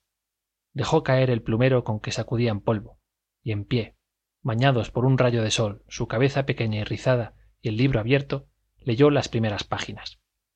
Don carlos no estaba en casa. Ana salió con el libro debajo del brazo. Fue a la huerta. Entró en el cenador cubierto de espesa enredadera perenne. Las sombras de las hojuelas de la bóveda verde jugueteaban sobre las hojas del libro blancas y negras y brillantes. Se oía cerca detrás el murmullo discreto y fresco del agua de una acequia que corría despacio calentándose al sol. Fuera de la huerta sonaban las ranas en los altos álamos con el suave castañeteo de las hojas nuevas y claras que brillaban como lanzas de acero. Ana leía con el alma agarrada a las letras. Cuando concluía una página ya su espíritu estaba leyendo al otro lado. Aquello sí que era nuevo. Toda la mitología era una locura según el santo. Y el amor aquel amor lo que ella se figuraba pecado pequeñez un error una ceguera. Bien había hecho ella en vivir prevenida. Recordó que en madrid dos estudiantes le habían escrito cartas a que ella no contestaba. Era su única aventura después de la vergüenza de la barca de trébol. El santo decía que los niños son por instinto malos que su perversión innata hace gozar y reír a los que los aman pero sus gracias son defectos. El egoísmo la ira la vanidad los impulsan es verdad es verdad pensaba ella arrepentida. Pero entonces hacía falta otra cosa. Aquel vacío de su corazón iba a llenarse aquella vida sin alicientes negra en lo pasado negra en lo porvenir inútil rodeada de inconvenientes y necedades iba a terminar como si fuera un estallido sintió dentro de la cabeza un sí tremendo que se deshizo en chispas brillantes dentro del cerebro pasaba esto mientras seguía leyendo aún estaba aturdida casi espantada por aquella voz que oyera dentro de sí cuando llegó al pasaje en donde el santo refiere que paseándose él también por un jardín oyó una voz que le decía tole lege y que corrió al texto sagrado y leyó un versículo de la Biblia. Ana gritó, sintió un temblor por toda la piel de su cuerpo y en la raíz de sus cabellos como un soplo que los erizó y los dejó erizados muchos segundos. Tuvo miedo de lo sobrenatural. Creyó que iba a aparecérsele algo, pero aquel pánico pasó y la pobre niña sin madre sintió dulce corriente que le suavizaba el pecho al cubrir a las fuentes de los ojos. Las lágrimas agolpándose en ellos le quitaban la vista. Y lloró sobre las confesiones de San Agustín como sobre el seno de una madre. Su alma se hacía mujer en aquel momento. Por la tarde acabó de leer el libro. Dejó los últimos capítulos que no entendía. De noche en la biblioteca discutían don Carlos, un clérigo de Loreto y varios aficionados a la filosofía y a la buena sidra que prodigaba el arruinado Ozores por tal de tener contrincantes. Decía que pensar a solas es pensar a medias. Necesitaba una oposición el capellán quería dejar bien puesto el pabellón de la iglesia y pasar agradablemente las noches que se hacían eternas en Loreto, aun en primavera. Ana, sentada lejos, casi hundida y perdida en una butaca grande de gutapercha, de grandes orejas, donde había ella soñado mucho despierta, soñaba también ahora con los ojos muy abiertos, inmóviles. Pensaba en San Agustín. Se le figuraba con gran mitra dorada y capa de raso y oro, recorriendo el desierto en un África que poblaba ella de fieras y de palmeras que llegaban a las nubes. Era, como en la infancia, un delicioso imaginar, otro canto de su poema.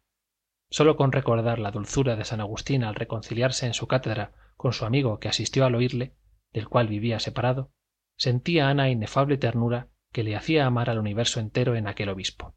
En el mismo instante juraba don carlos que el cristianismo era una importación de la bactriana no estaba seguro de que fuera bactriana lo que había leído pero en sus disputas de la aldea era poco escrupuloso en los datos históricos porque contaba con la ignorancia del concurso el capellán no sabía lo que era la bactriana y así le parecía el más ridículo y gracioso disparate la ocurrencia de traer de allí el cristianismo. Y muerto de risa decía pero hombre buena bactriana te dé dios. Dónde ha leído eso el señor ozores el capellán no era un san agustín pensaba anita. No porque san agustín no bebería sidra ni refutaría tan mal argumentos como los de su padre. No importaba. El clérigo tenía razón y eso bastaba decía grandes verdades sin saberlo. Don carlos en aquel momento se puso a defender a los maniqueos. Menos absurdo me parece creer en un dios bueno y otro malo que creer en jehová elohim que era un déspota un dictador un polaco. Su padre era maniqueo. Buenos ponía a los maniqueos san agustín que también había creído errores así pero su padre llegaría a convertirse como ella que tenía lleno el corazón de amor para todos y de fe en dios y en el santo obispo de hipónax después buscando en la biblioteca halló el genio del cristianismo que fue una revelación para ella. Probar la religión por la belleza. Le pareció la mejor ocurrencia del mundo. Si su razón se resistía a los argumentos de chateaubriand pronto la fantasía se declaraba vencida y con ella el albedrío. Valiente mequetrefe era el señor chateaubriand según don carlos él tenía sus obras porque el estilo no era malo. Se hablaba muy mal de chateaubriand por aquel tiempo en todas partes. Después leyó ana los mártires. Ella hubiera sido de buen grado cimodocea. Su padre podía pasar por un demodoco bastante regular sobre todo después de su viaje a italia que le había hecho pagano. Pero eudoro dónde estaba eudoro pensó en germán. Qué habría sido de él difícil le fue encontrar entre los libros de su padre otros que hablasen para bien se entiende de religión. Un tomo de parnaso español estaba consagrado a la poesía religiosa. Los más eran versos pesados obscuros pero entre ellos vio algunos que le hicieron mejor impresión que el mismo chateaubriand. Unas quintillas de fray luis de león comenzaban así. Si quieres como algún día alabar rubios cabellos alaba los de maría más dorados y más bellos que el sol claro al mediodía. El poeta eclesiástico que olvidaba otros cabellos para alabar los de maría le pareció sublime en su ternura. Aquellos cinco versos despertaron en el corazón de ana lo que puede llamarse el sentimiento de la virgen porque no se parece a ningún otro y aquella fue su locura de amor religioso. María además de reina de los cielos era una madre la de los afligidos. Aunque se le hubiese presentado no hubiera tenido miedo la devoción de la virgen entró con más fuerza que la de san agustín y la de chateaubriand en el corazón de aquella niña que se estaba convirtiendo en mujer. El ave maría y la salve adquirieron para ella nuevo sentido. Rezaba sin cesar. Pero no bastaba aquello. Quería más. Quería inventar ella misma oraciones. Don carlos tenía también el cantar de los cantares en la versión poética de san juan de la cruz. Estaba entre los libros prohibidos para anita a mí no me la dan decía don carlos guiñando un ojo. Esta amada podrá ser la iglesia pero yo no me fío no me fío. Y disparataba sin conciencia porque él incapaz de calumniar a sus semejantes cuando se trataba de santos y curas creía que no estaba de más. Ana leyó los versos de san juan y entonces sintió la lengua expedita para improvisar oraciones. Las recitaba en verso en sus paseos solitarios por el monte de loreto que olía a tomillo y caía a pico sobre el mar. Versos a lo san juan como se decía ella le salían a borbotones del alma hechos de una pieza sencillos dulces y apasionados y hablaba con la virgen de aquella manera.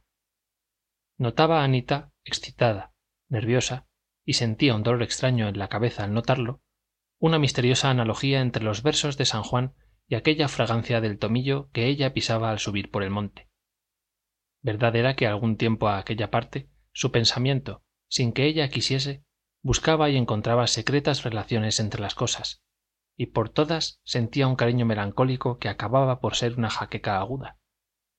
Una tarde de otoño después de admitir una copa de cumín que su padre quiso que bebiera detrás del café anita salió sola con el proyecto de empezar a escribir un libro allá arriba en la hondonada de los pinos que ella conocía bien era una obra que días antes había imaginado una colección de poesías a la virgen. Don carlos le permitía pasear sin compañía cuando subía al monte de los tomillares por la puerta del jardín. Por allí no podía verla nadie y al monte no se subía más que a buscar leña.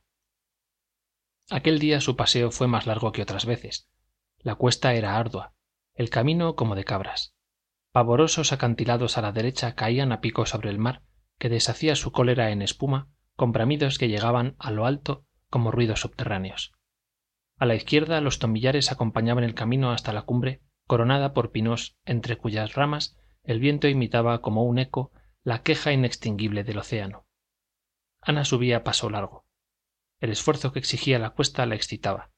Se sentía calenturienta. De sus mejillas entonces siempre heladas brotaba fuego como en lejanos días. Subía con una ansiedad apasionada como si fuera camino del cielo por la cuesta arriba. Después de un recodo de la senda que seguía ana vio de repente nuevo panorama. Loreto quedó invisible. Enfrente estaba el mar que antes oía sin verlo. El mar mucho mayor que visto desde el puerto más pacífico más solemne. Desde allí las olas no parecían sacudidas violentas de una fiera enjaulada sino el ritmo de una canción sublime. Vibraciones de placas sonoras iguales simétricas que iban de oriente a occidente. En los últimos términos del ocaso columbraba un anfiteatro de montañas que se parecían escala de gigantes para ascender al cielo. Nubes y cumbres se confundían y se mandaban reflejados sus colores. En lo más alto de aquel cumulus de piedra azulada ana divisó un punto. Sabía que era un santuario. Allí estaba la virgen. En aquel momento todos los celajes del ocaso se rasgaban brotando luz de sus entrañas para formar una aureola a la madre de dios que tenía en aquella cima su templo. La puesta de sol era una apoteosis. Las velas de las lanchas de loreto hundidas en las sombras del monte allá abajo parecían palomas que volaban sobre las aguas. Al fin llegó ana a la hondonada de los pinos. Era una cañada entre dos lomas bajas coronadas de arbustos y con algunos ejemplares muy lúcidos del árbol que le daba nombre. El cauce de un torrente seco dejaba ver su fondo de piedra blanquecina en medio de una cañada. Un pájaro que a la niña se le antojó ruiseñor cantaba escondido en los arbustos de la loma de poniente. Ana se sentó sobre una piedra cerca del cauce seco. Se creía en el desierto. No había allí ruido que recordara al hombre. El mar que ya no veía ella volvía a sonar como un murmullo subterráneo los pinos sonaban como el mar y el pájaro como un ruiseñor. Estaba segura de su soledad. Abrió un libro de memorias. Lo puso en sus rodillas y escribió con lápiz en la primera página a la virgen meditó esperando la inspiración sagrada. Antes de escribir dejó hablar al pensamiento. Cuando el lápiz trazó el primer verso ya estaba terminada. Dentro del alma la primera estancia siguió el lápiz corriendo sobre el papel pero siempre el alma iba más deprisa. Los versos engendraban los versos como un beso provocaciento de cada concepto amoroso y rítmico brotaban enjambres de ideas poéticas que nacían vestidas con todos los colores y perfumes de aquel decir poético sencillo noble apasionado. Cuando todavía el pensamiento seguía dictando a borbotones tuvo la mano que renunciar a seguirle porque el lápiz ya no podía escribir los ojos de ana no veían las letras ni el papel. Estaban llenos de lágrimas. Sentía latigazos en las sienes y en la garganta mano de hierro que apretaba. Se puso en pie. Quiso hablar. Gritó.